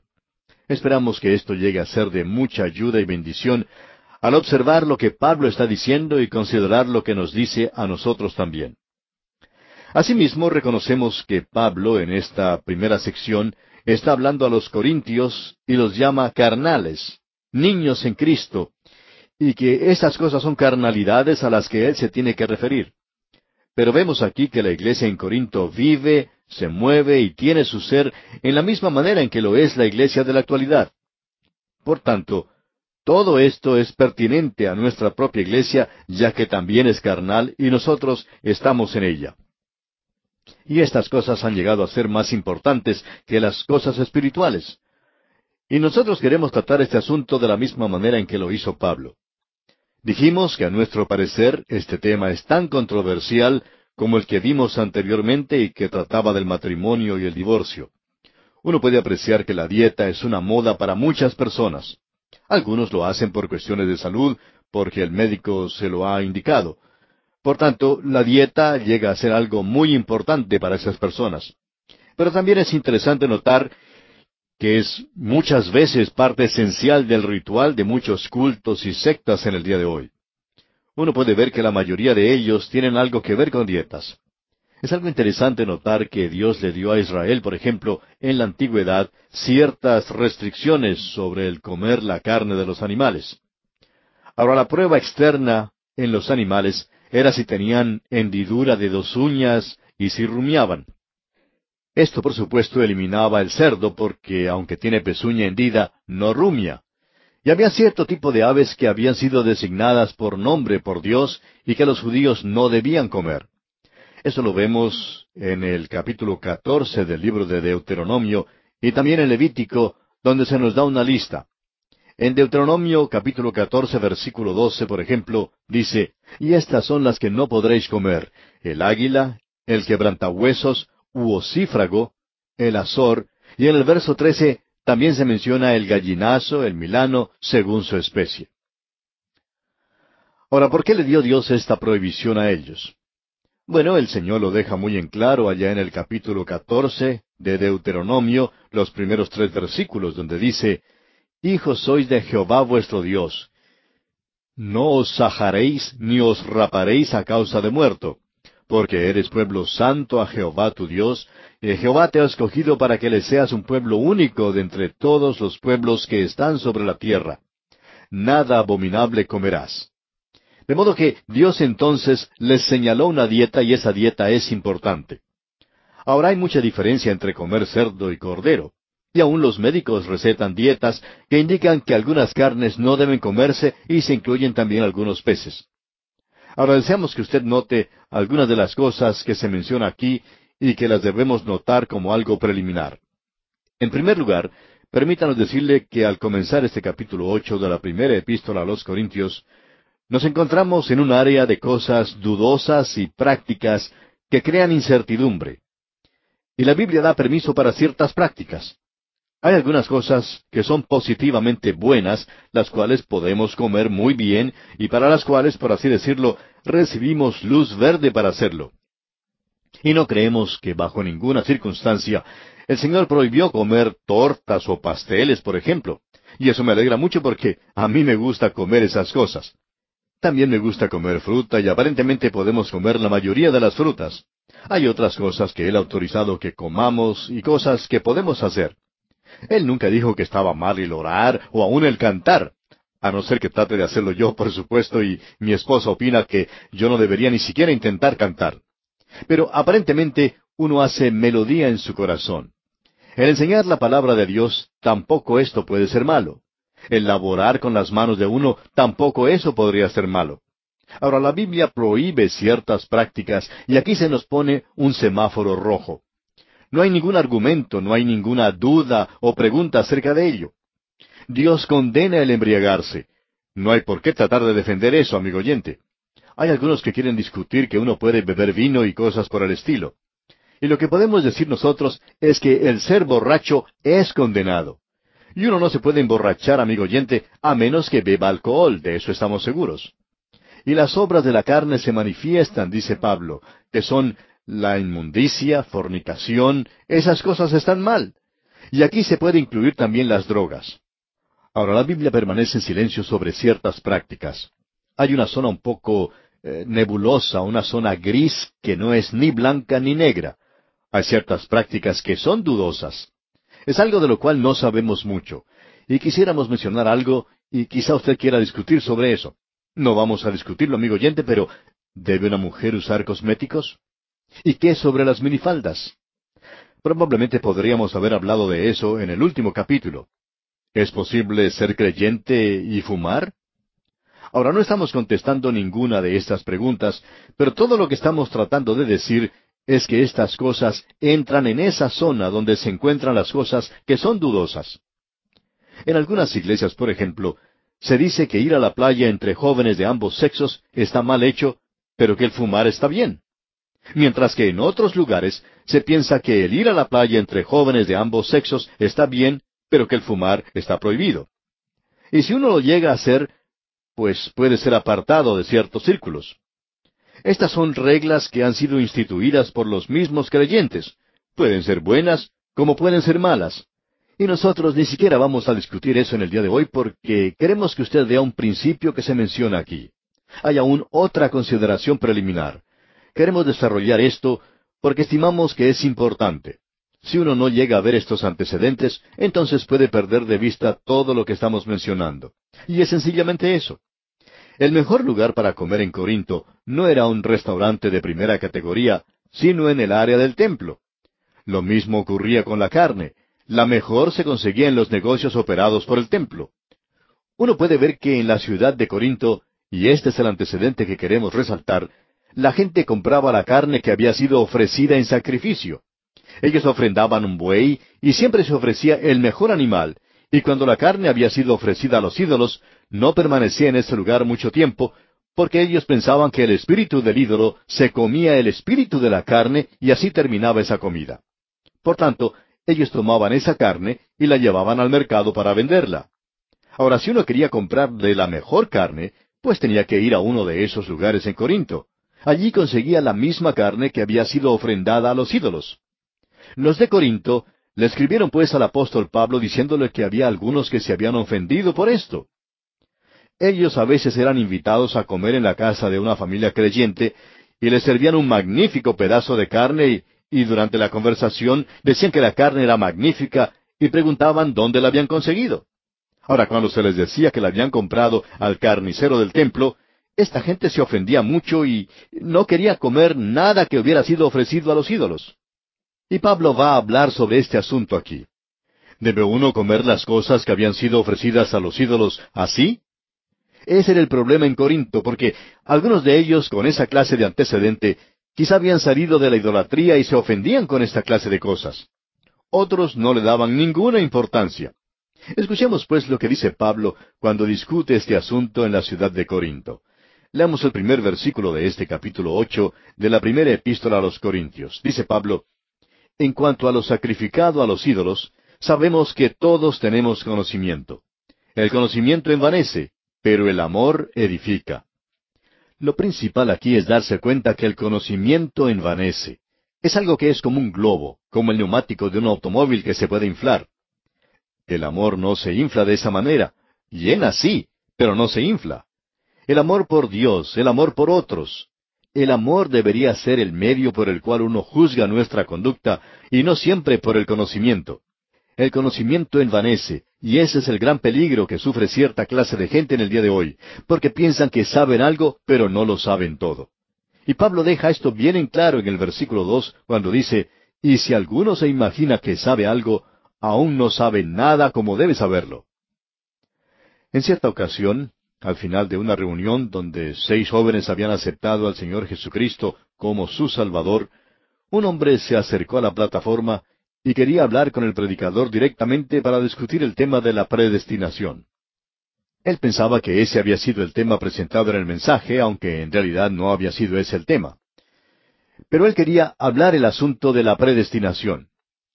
Pasó el predicador algunos minutos hablando con él hasta que se dio cuenta que en realidad este hombre no quería discutir el asunto, sino que quería decirle lo que él pensaba sobre ese tema. El predicador le escuchó y se dio cuenta que este hombre había estado leyendo sobre ese asunto recientemente. Conocía sí algunas cosas, pero no lo sabía todo. Pero él, porque conocía algo, pensaba que ya lo sabía todo. Al escuchar el predicador, se acordó cuando él era un joven predicador y en cierta ocasión enfrentó a un profesor de teología para decirle todo lo que sabía sobre la predestinación. Pensaba que le estaba diciendo algo nuevo al profesor.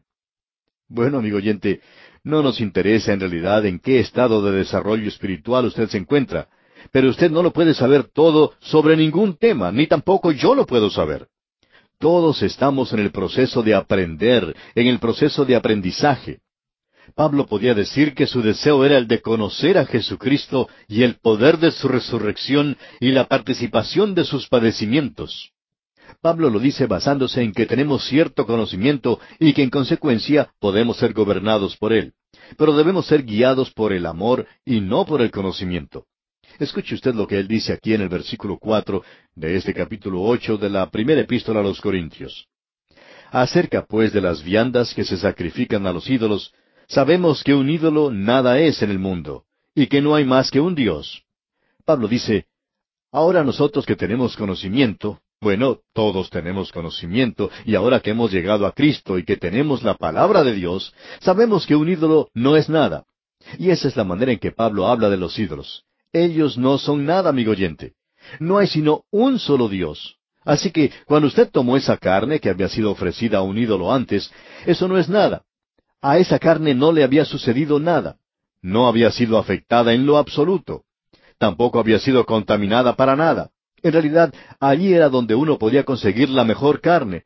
y era aquella carne que había sido ofrecida a los ídolos. Pero eso no era nada, y por tanto Pablo instruía a los creyentes diciéndoles que él podía ir y comer sin ningún problema. Él podía ir allí y conseguir su carne. Veamos ahora lo que sigue diciendo en los versículos cinco y seis. Pues aunque haya algunos que se llamen dioses, sea en el cielo o en la tierra, como hay muchos dioses y muchos señores, para nosotros, sin embargo, solo hay un Dios, el Padre, del cual proceden todas las cosas, y nosotros somos para Él.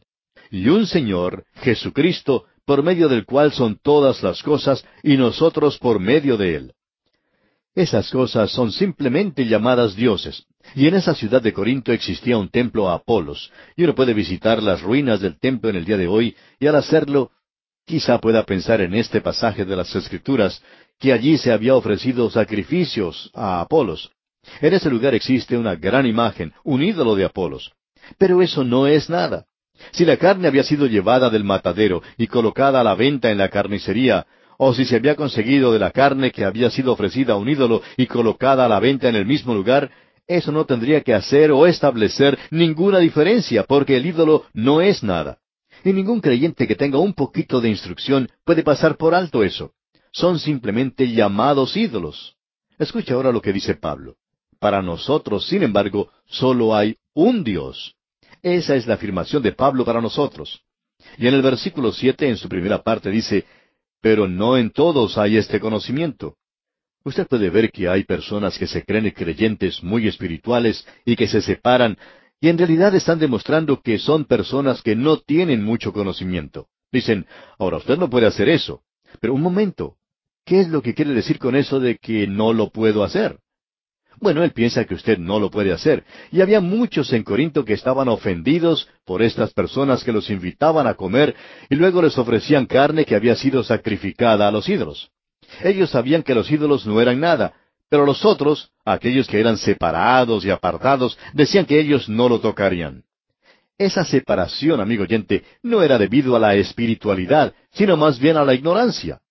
Y Pablo dice, continuando en el versículo siete, en su segunda parte, porque algunos, habituados hasta aquí a los ídolos, comen como sacrificado a ídolos, y su conciencia, siendo débil, se contamina. Estos eran los débiles. Ellos eran en realidad los creyentes carnales, y se ofendían fácilmente por esta clase de cosas. Ellos criticaban. La chismografía de ellos era especial para esta clase de situación.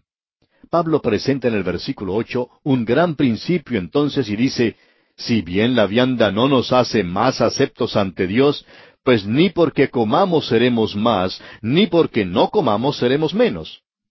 La carne no tiene nada que ver con esto. Usted recuerda que Simón Pedro estaba en ese grupo. Él había sido educado pensando que había ciertas cosas que eran inmundas. Y cuando un gran lienzo con animales bajó del cielo y el Señor le dijo, Levántate, Pedro, mata y come, Simón Pedro dijo, Señor, no. Ahora él decía, Señor, pero al mismo tiempo no le estaba obedeciendo. Él dijo, porque ninguna cosa común o inmunda he comido jamás. Pero entonces el Señor le dijo, lo que Dios limpió, no lo llames tú común. Ahora ya no hace Dios la distinción que había antes entre los animales inmundos y los limpios. Usted puede comer de cualquier animal que quiera. En algunos lugares hay personas que comen serpientes de cascabel. Ahora, si usted va a tener una serpiente para la cena, pues, amigo oyente, no me invite por favor a mí porque, bueno, no lo podría comer. Ahora eso no tiene nada que ver con religión, solo tiene que ver con un estómago débil. Yo no creo que podría comer algo así. Y este es un gran principio, amigo oyente, el comer o no comer carne. La carne no nos hace más dignos ante Dios. Usted puede hacer como le plazca en este asunto. Esa es la libertad que tiene el creyente. Notemos ahora el versículo nueve de este capítulo ocho de la primera epístola a los Corintios. Pero mirad que esta libertad vuestra no venga a ser tropezadero para los débiles. Ahora esto ya no es asunto de la comida después de todo, sino que es algo que concierne a los demás. Usted tiene la libertad de comerlo, pero ¿qué en cuanto a los demás?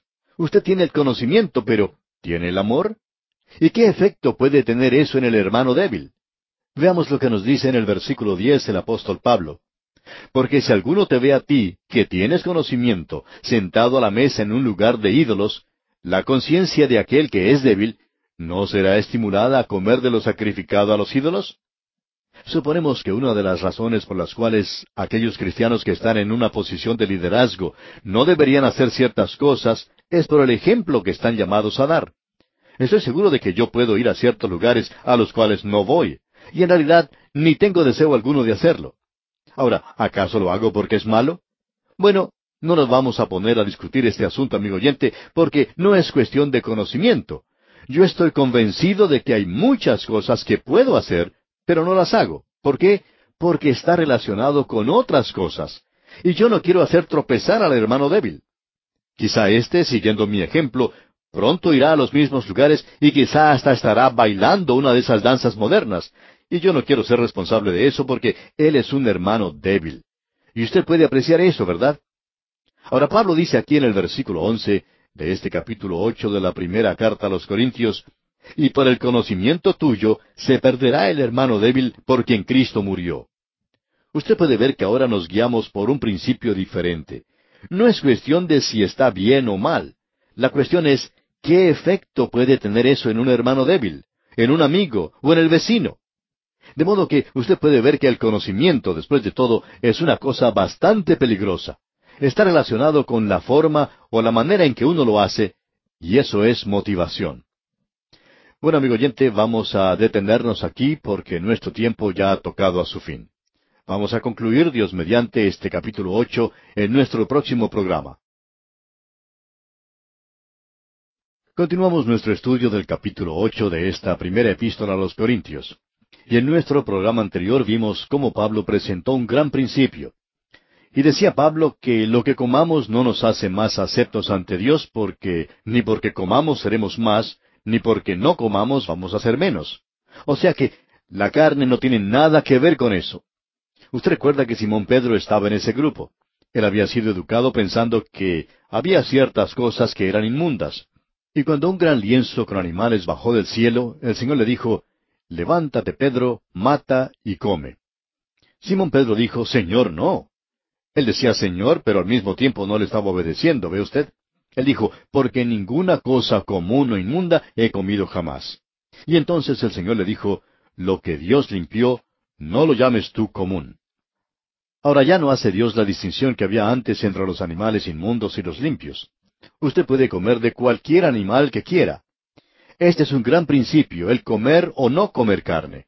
La carne no nos hace más dignos ante Dios. Usted puede hacer como le plazca en ese asunto. Esa es la libertad que tiene el creyente. Pero vimos que Pablo presenta también una advertencia, y advierte que hay que tener cuidado que esta libertad que tenemos no constituya un tropezadero para los débiles. O sea que ya no es asunto de la comida después de todo, sino que es algo que concierne a los demás. Tenemos sí la libertad de comerlo, pero ¿qué en cuanto a los demás? Tenemos el conocimiento, pero ¿tenemos el amor? ¿Y qué efecto puede tener eso en el hermano débil? Vimos también que Pablo se refería al ejemplo que debemos dar. Y suponemos que una de las razones por las cuales aquellos cristianos que están en una posición de liderazgo no deberían hacer ciertas cosas es precisamente por eso. Por ejemplo, yo estoy seguro que puedo ir a ciertos lugares a los cuales no voy, y en realidad, como dije anteriormente, ni siquiera tengo el deseo de hacerlo. Ahora, ¿será porque es malo? Bueno, no nos vamos a poner a discutir ese punto porque no es cuestión de conocimiento. Estoy convencido de que hay muchas cosas que puedo hacer, pero no las hago. ¿Por qué?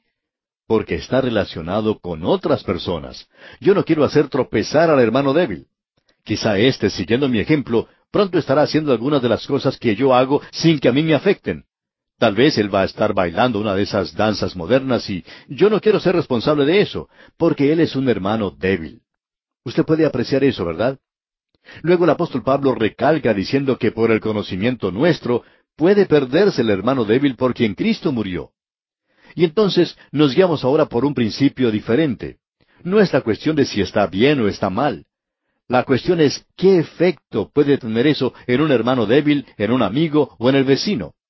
Así que usted puede ver que el conocimiento, después de todo, es una cosa bastante peligrosa.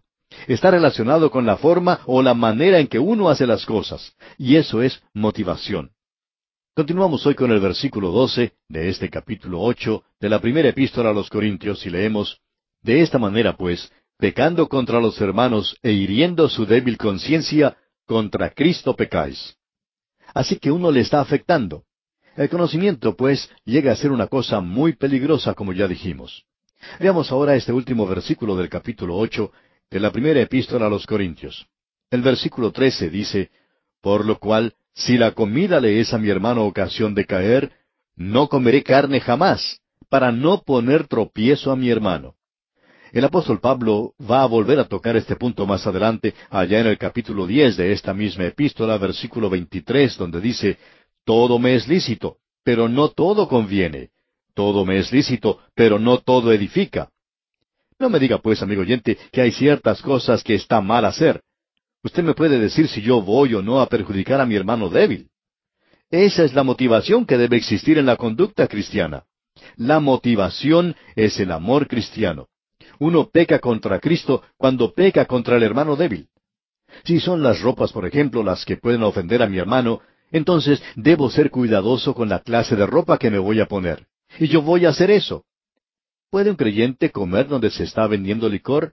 ¿Debe ir a un show o, a un baile? La cuestión no es si está bien o está mal. No es asunto de conocimiento, repetimos. El asunto está relacionado con el efecto que usted puede causar en su hermano débil. Y eso es de suma importancia aquí. Todas las cosas me son lícitas. La libertad que tiene el creyente no está decretada por leyes. Él no está guiado por reglas de conducta. La libertad está limitada por el amor, y eso es lo importante. Si invito a alguien a mi casa a comer, no debo servirle algo que lo pueda ofender. Quiero servirle algo que pueda ser una bendición para mi invitado. De esa manera se porta un creyente. Ahora, ¿está bien comer carne? Por supuesto que lo está. Coma todo lo que quiera, amigo oyente, como lo quiera o lo pueda comer. Pero ¿qué acerca de su hermano, el hermano débil? ¿Y qué acerca de su vecino? Esas son las cosas de importancia. Bien, pasemos ahora al capítulo nueve de esta primera epístola a los Corintios. En esta sección continuamos tratando el tema de la libertad cristiana. Y vimos que esto estaba relacionado específicamente con la cuestión del comer carne, y esta fue una de las cosas que los creyentes en Corinto habían presentado al apóstol Pablo. Y eso se aplicaba de manera específica a Corinto de ese día, porque los sacrificios habían sido ofrecidos a los dioses paganos. Y luego esa misma carne había sido vendida en las carnicerías de ese día. Y muchos de los creyentes se ofendían al comer esa carne que había sido ofrecida a los ídolos. Y Pablo, hablando de la libertad cristiana, dice que el comer o el no comer esa carne no hacía ninguna diferencia, porque después de todo, el ídolo era absolutamente nada. Así es que no había ninguna diferencia si uno comía o dejaba de comer carne, o si la carne había sido ofrecida o no a los ídolos. Aquí había simplemente un problema, y era el de preguntar si el hacer eso ofendería al amigo o al vecino, como acabamos de ver. ¿El hacer eso causaría que el hermano tropezara? Por tanto, ahora vamos a ver algunas cosas sobre la libertad. Ya habíamos visto antes que la libertad tiene sus límites, que hay una restricción a la libertad que tenemos. Y si lo pudiéramos poner en una manera bastante cruda, por así decirlo, podemos indicar que usted tiene la libertad, tiene el derecho de mover sus manos, sus puños, por donde quiera. Pero su derecho, amigo oyente, termina donde comienza mi nariz. Allí es donde termina su libertad. Usted puede mover sus puños por donde quiera, pero tiene que dejar tranquila mi nariz, por lo menos eso es lo que yo espero. Vemos que en el capítulo seis de esta primera carta a los Corintios, Pablo ha hecho una declaración que es útil para el creyente. En el capítulo seis, versículo doce dice, Todas las cosas me son lícitas, mas no todas convienen. Todas las cosas me son lícitas, mas yo no me dejaré dominar de ninguna. Y luego él volverá a repetir esto en el capítulo diez, versículos veintitrés al veinticinco de esta carta, donde dice, Todo me es lícito, pero no todo conviene. Todo me es lícito, pero no todo edifica. Ninguno busque su propio bien, sino el del otro. De todo lo que se vende en la carnicería, comed sin preguntar nada por motivos de conciencia. De modo que, amigo oyente, si yo invito a mi vecino a comer y él se ofende por lo que le sirvo, entonces no debo hacerlo. La libertad cristiana tiene sus límites y así es. Pablo va a ilustrar este asunto de la libertad cristiana tratando otro tema y es un tema bastante personal tiene que ver con dos cosas, es decir, tiene que ver con su derecho como apóstol y probablemente tendríamos que decir que tiene que ver con su derecho oficial, su derecho como un apóstol en una forma muy definida. Él va a hablar de su privilegio de ser sustentado por la iglesia. Él tenía el privilegio de esperar que la iglesia tuviera cuidado de él personalmente y de sus asuntos como predicador del Evangelio. Y eso es algo muy personal. Pero Pablo lo trata en este capítulo para ilustrar la libertad cristiana. Usted puede notar que lo primero que él defiende es su derecho oficial como apóstol. Él comienza esta parte defendiendo su apostolado, porque Pablo ya tenía la costumbre de hacerlo, y lo hacía así porque había sido enfrentado en muchos lugares en cuanto a este punto. Ahora, en el capítulo nueve, versículo uno, él dice, ¿No soy apóstol? Y la respuesta a esa pregunta es, sí, Pablo, usted es apóstol. Esa es la forma en que se hizo la pregunta y esa es la respuesta, la única respuesta que puede satisfacer una pregunta como esa. Luego sigue diciendo Pablo, ¿no soy libre? Y la respuesta, claro, es sí. Luego dice, ¿no he visto a Jesús el Señor nuestro? Esa era la prueba de un apóstol. Esa era la prueba que él tenía que pasar. Y Pablo había pasado ese examen. Luego dice, ¿no sois vosotros mi obra en el Señor? Esa era la evidencia de su apostolado y él la defiende. Dice en el versículo dos, si para otros no soy apóstol, pero él lo era. Ese sí allí es condicional. Y continúa diciendo, si para otros no soy apóstol, para vosotros ciertamente lo soy, porque el sello de mi apostolado sois vosotros en el Señor. Por tanto, en lo que a la iglesia de Corinto concernía, él no tenía que defender su apostolado. Era evidente para los cristianos de ese lugar que él era apóstol. Ahora él dice en el versículo tres de este capítulo nueve de la primera carta a los Corintios, Contra los que me acusan, esta es mi defensa. Eso es exactamente lo que se dice en griego, defensa. Esta es pues mi defensa contra aquellos que me están acusando. Como si Pablo estuviera ante un tribunal y fuera acusado.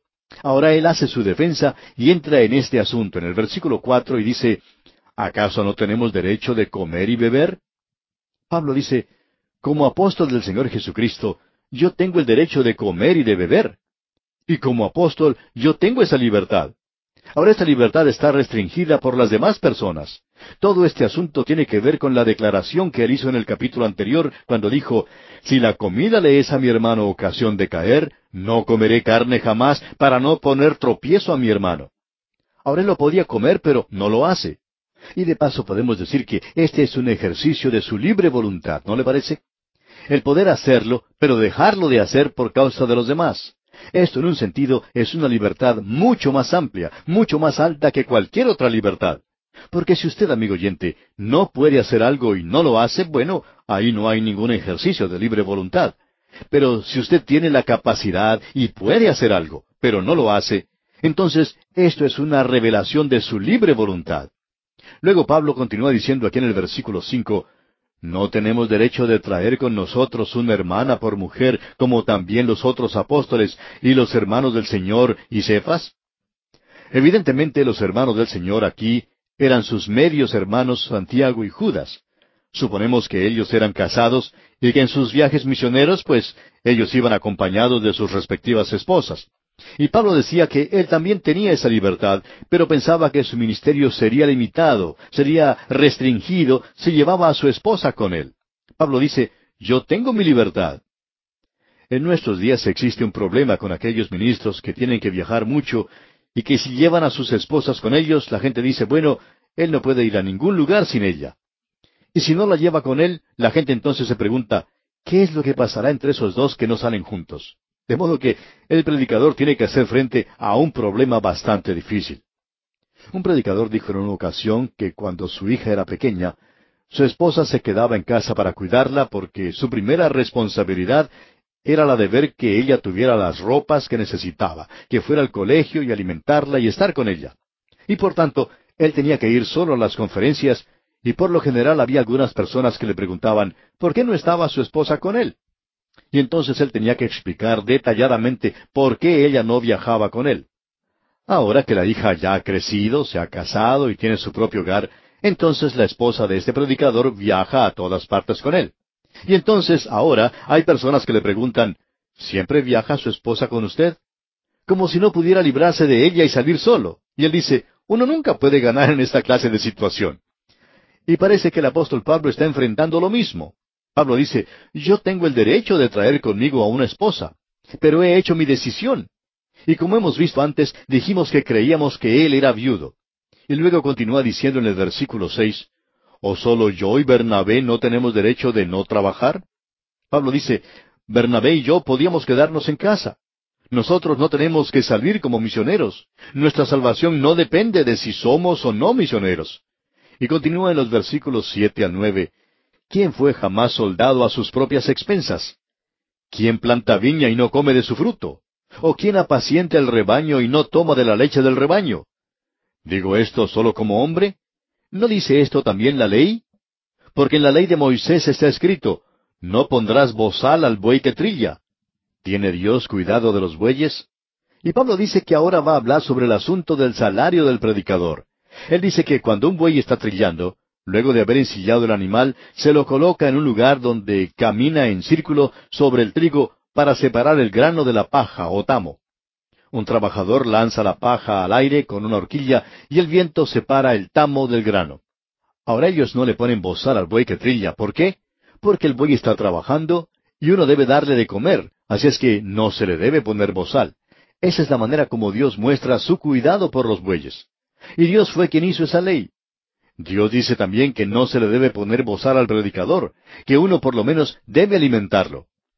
Hay una vieja historia en la que hace muchos años se contaba de un predicador por allá en el estado de Kentucky, en los Estados Unidos, que viajaba con un hermoso caballo. Y el predicador era una persona muy delgada. Un día una persona le preguntó sobre esto porque parece que habían estado hablando de eso. Esa persona le preguntó directamente, ¿Cómo es que usted es tan flaco y el caballo se ve tan bueno? Y él le contestó, Bueno, es que yo soy el que le da de comer a mi caballo, y ustedes son los que me están alimentando a mí. Podemos decir que él tenía el derecho de decir eso, amigo oyente. Y Pablo está diciendo aquí que él tiene el derecho como apóstol de ser alimentado, ya que en sus funciones él alimentó a otros. Y dice, porque en la ley de Moisés está escrito, no pondrás bozal al buey que trilla. Luego pregunta, ¿tiene Dios cuidado de los bueyes o lo dice enteramente por nosotros? Ahora Dios, claro está, no solamente cuida de los bueyes, Él lo dijo por nosotros también. Y Pablo sigue diciendo en los versículos diez y once de este capítulo nueve de la primera epístola a los Corintios, Pues por nosotros escribió, porque con esperanza debe arar el que ara, y el que trilla con esperanza de recibir del fruto. Si nosotros sembramos entre vosotros lo espiritual, ¿es gran cosa si segaremos de vosotros lo material? Pablo dice eso también a los Gálatas, que el que es enseñado en la palabra haga partícipe de toda cosa buena al que lo instruye. Ya hemos dicho esto antes, y no es algo original nuestro, pero alguien dijo en una ocasión que uno debe apoyar el lugar donde recibe su bendición. Uno no lo haría de otra manera. Supongamos que usted va a comer a un restaurante. Cuando usted termina su comida, no sale de ese lugar y va a otro restaurante en la próxima calle para pagar su cuenta, ¿verdad? Ahora hay muchas personas que hacen eso espiritualmente. Y este ha sido un buen lugar para hacer una aplicación personal, especialmente en los meses en que se solicita carta de los oyentes. Hay un gran número de personas que reciben una bendición espiritual por medio de este programa. Y podemos hacer esa aplicación que mencionamos del restaurante, que uno come en un lugar y va a pagar su cuenta en otro lugar. Ahora una persona que recibe una bendición en este programa, envía una ofrenda a este programa porque aquí es donde recibió la bendición. Pero si usted no recibe ninguna bendición, entonces no tiene por qué apoyarlo. Y Pablo está hablando francamente sobre las cosas que menciona en este capítulo.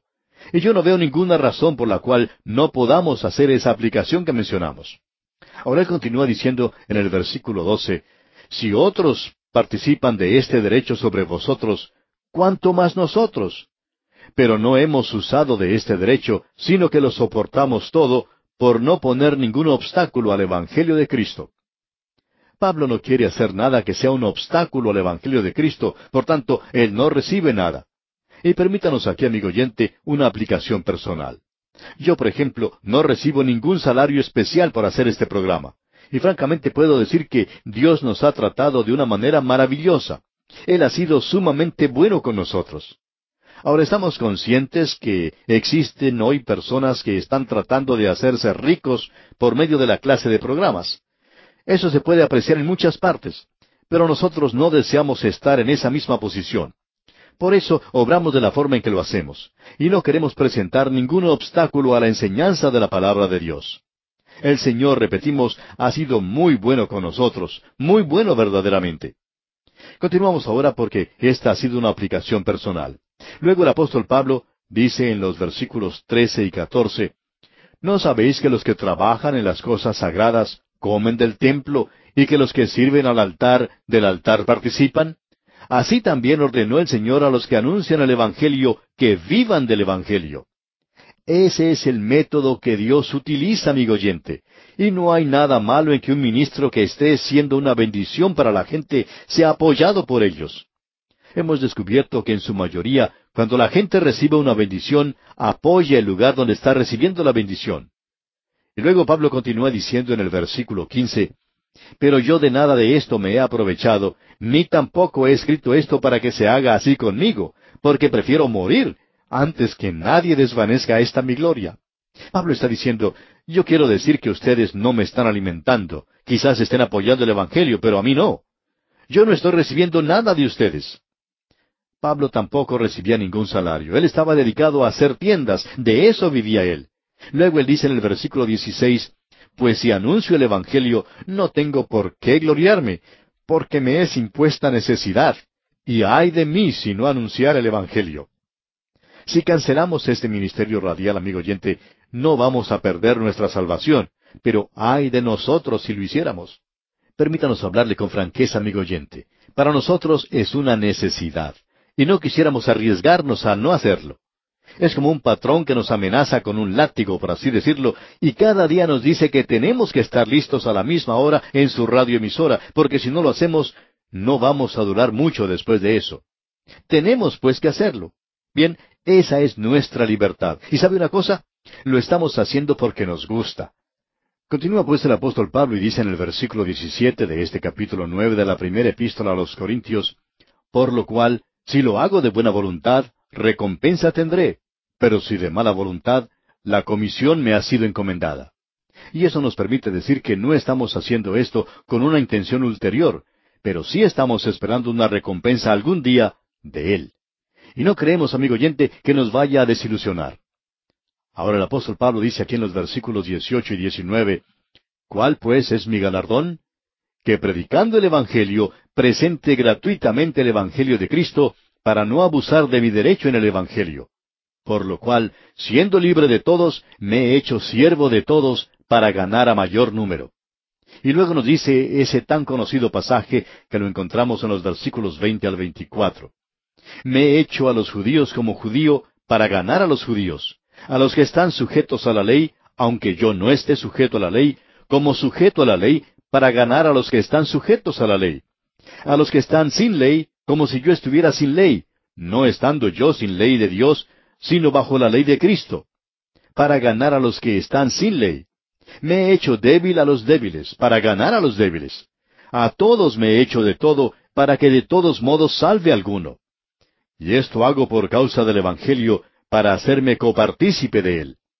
¿No sabéis que los que corren en el estadio, todos a la verdad corren, pero uno solo se lleva el premio? Corred de tal manera que lo obtengáis. Y vamos a detenernos aquí, amigo oyente, porque nuestro tiempo se ha agotado. Continuamos hoy nuestro estudio del capítulo nueve de esta primera carta a los Corintios. Y al concluir nuestro programa anterior vimos que el apóstol Pablo pregunta cuál sería su galardón. Y él mismo responde diciendo que, predicando el Evangelio, presentar gratuitamente el Evangelio de Cristo para no abusar de su derecho en el Evangelio.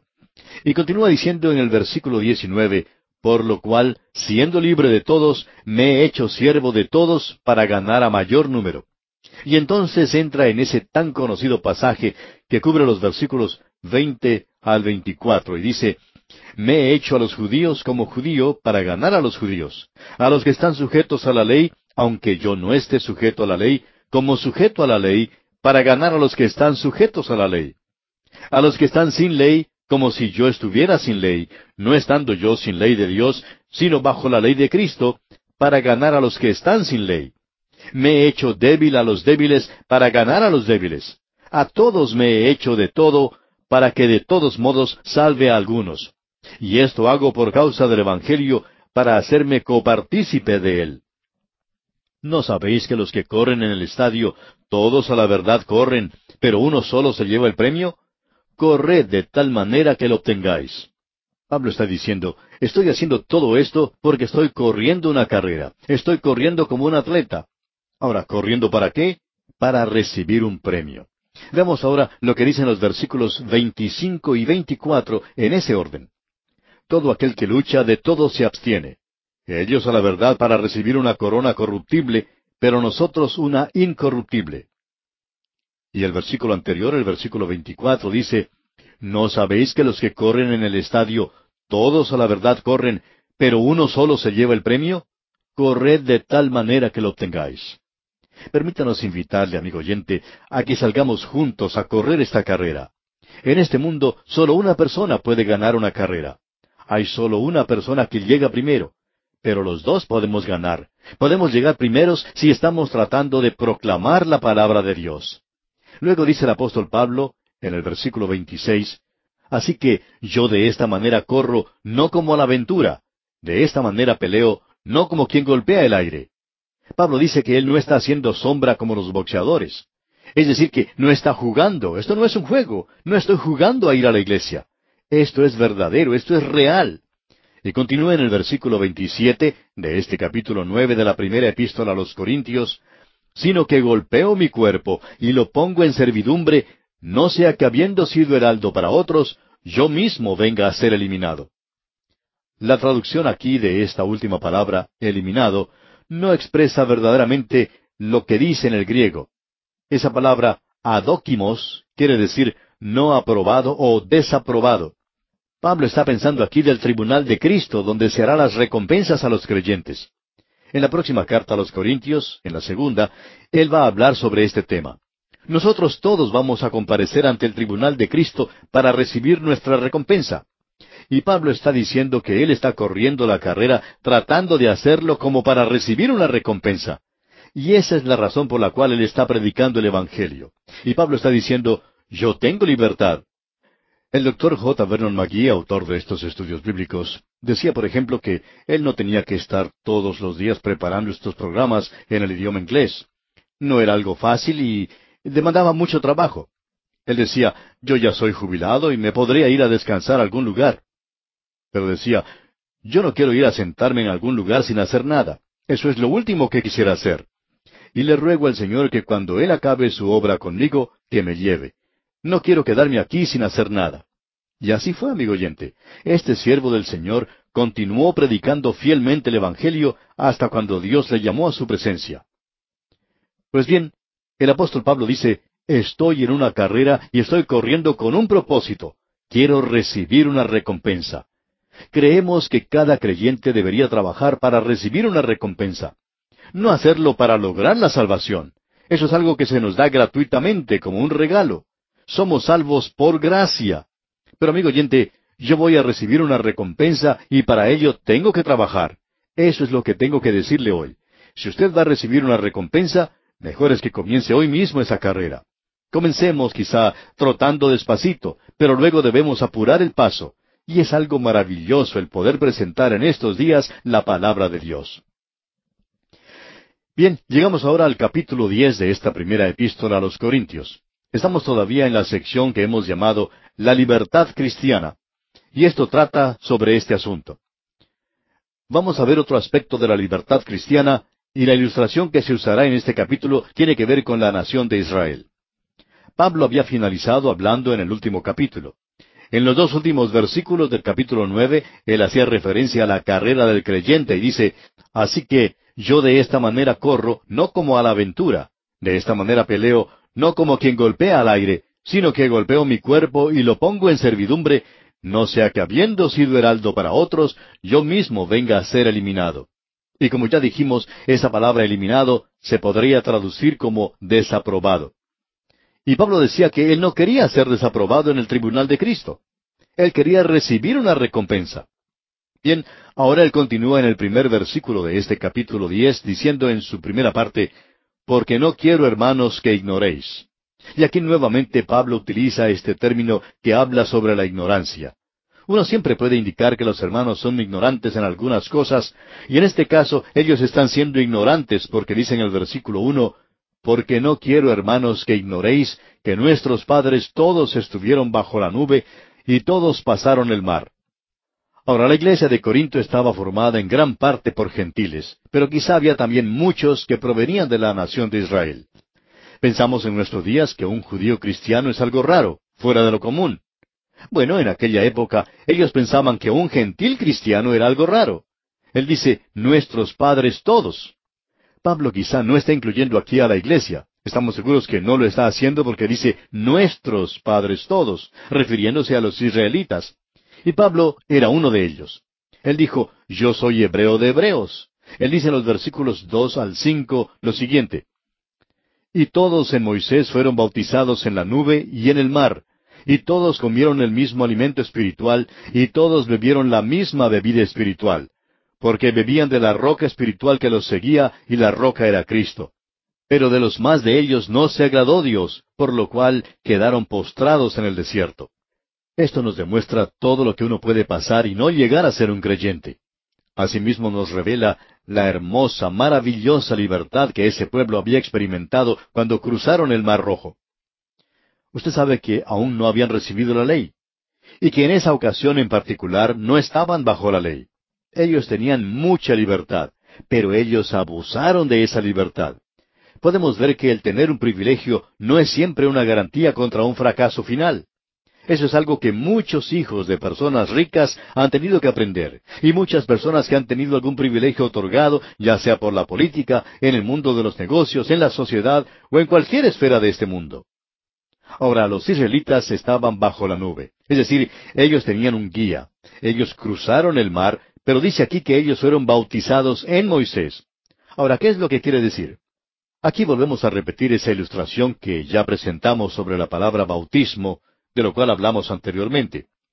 Tenemos que volver a hacer énfasis aquí nuevamente que bautismo quiere decir varias cosas. Si usted observa en un léxico de palabras griegas, un diccionario de palabras griegas, puede observar que a esta palabra se le dan como veinte significados.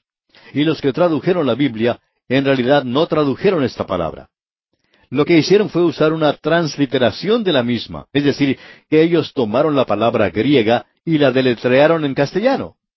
Tratar de decir dogmáticamente lo que ellos tenían en mente al hacerlo puede ser algo sumamente difícil porque ellos no tenían ninguna intención al respecto. Lo único que hicieron fue deletrear esa palabra del griego en castellano. En el día de hoy hay muchas personas que han tratado de reducir el significado de esa palabra a algo bastante limitado. Lo que quiere decir es identificar. En realidad, eso es lo que es el bautismo por agua. Habla de nuestra identificación con el Señor Jesucristo. Nosotros somos sepultados con Él por el bautismo, bautismo del Espíritu Santo. Eso es lo que es el bautismo del Espíritu Santo. Él nos identifica con el cuerpo de Cristo, nos toma y nos coloca como un miembro. Más adelante en esta misma epístola vamos a considerar algo que Pablo dice, porque por un solo espíritu fuimos todos bautizados en un cuerpo. De eso haremos mención más adelante. Pero también aquí tenemos esa idea. Ahora, ¿cómo fueron ellos entonces bautizados en Moisés? Pues no me diga mi oyente que Moisés tuvo una reunión especial de bautismos allá en el Mar Rojo y los bautizó a todos. Porque en realidad ellos ni se mojaron al cruzar el mar. Dice que los hijos de Israel fueron por el medio del mar en seco. Eso quiere decir que la arena no estaba ni siquiera húmeda. Ellos caminaron sobre ella y estaba seca. Cuando Dios secó el mar rojo para ellos, amigo oyente, lo dejó bien seco. Ellos no entraron al agua ni se mojaron los pies. Allí no había agua ni para humedecer un pañuelo. Los que realmente se mojaron fueron los de Egipto. Ellos sí que se mojaron bastante. No me diga pues que el bautismo al que se está refiriendo aquí Pablo tiene que ver con el agua porque él no está hablando de eso. Tampoco se está refiriendo al bautismo del Espíritu Santo. Él dice que todos en Moisés fueron bautizados. ¿Qué es entonces lo que quiere decir con esto? Bien, quiere decir simplemente que estaban identificados con Moisés, porque en el capítulo once de la epístola a los Hebreos se nos dice, por la fe pasaron el mar rojo como por tierra seca, e intentando los egipcios hacer lo mismo, fueron ahogados, es decir, fueron mojados. pero los hijos de Israel estaban identificados en Moisés. Dice que por fe pasaron el mar rojo. ¿A fe de quién? No era la de ellos. Ellos no tenían ninguna fe. Si usted puede leer la historia, se dará cuenta de que ellos deseaban regresar a Egipto más bien. Y estaban acusando a Moisés por haberlos sacado de aquel lugar y haberlos llevado al desierto. Ellos querían regresar, pero fue la fe de Moisés la que les hizo seguir con él. Moisés fue quien hirió el mar rojo con la vara y entonces el Señor milagrosamente separó las aguas. Fue la vara de Moisés la que partió las aguas y luego él los guió hacia el otro lado. Cuando ellos llegaron al otro lado, ¿Qué fue lo que hicieron? Moisés los guió a que cantaran ese cántico de los redimidos. Usted puede leer ese hermoso cántico de Moisés allá en el capítulo quince de Éxodo. Ellos estaban identificados en Moisés. Podemos decir que ese es un cuadro de nuestra salvación. Cristo pasó a través de las aguas de la muerte, y nosotros también cruzamos y por medio de su muerte nos identificamos con Él. Somos llevados y somos identificados en un Salvador viviente. Somos bautizados en Cristo, y esta es la manera como este bautismo nos salva. Es el bautismo del Espíritu Santo que cuando nosotros confiamos en Cristo, somos colocados en Él. Ahora, el bautismo por agua ilustra algo y es muy importante. Es un bautismo ritual. El verdadero bautismo es el del Espíritu Santo. Entonces, ¿qué es lo que tenemos aquí? Estos fueron bautizados en Moisés y fueron capaces de cruzar el Mar Rojo. Todos comieron de la misma comida espiritual, el maná. Ellos bebieron de la roca. Se nos dice que la roca era Cristo. Es un ejemplo de él. Esa roca era Cristo.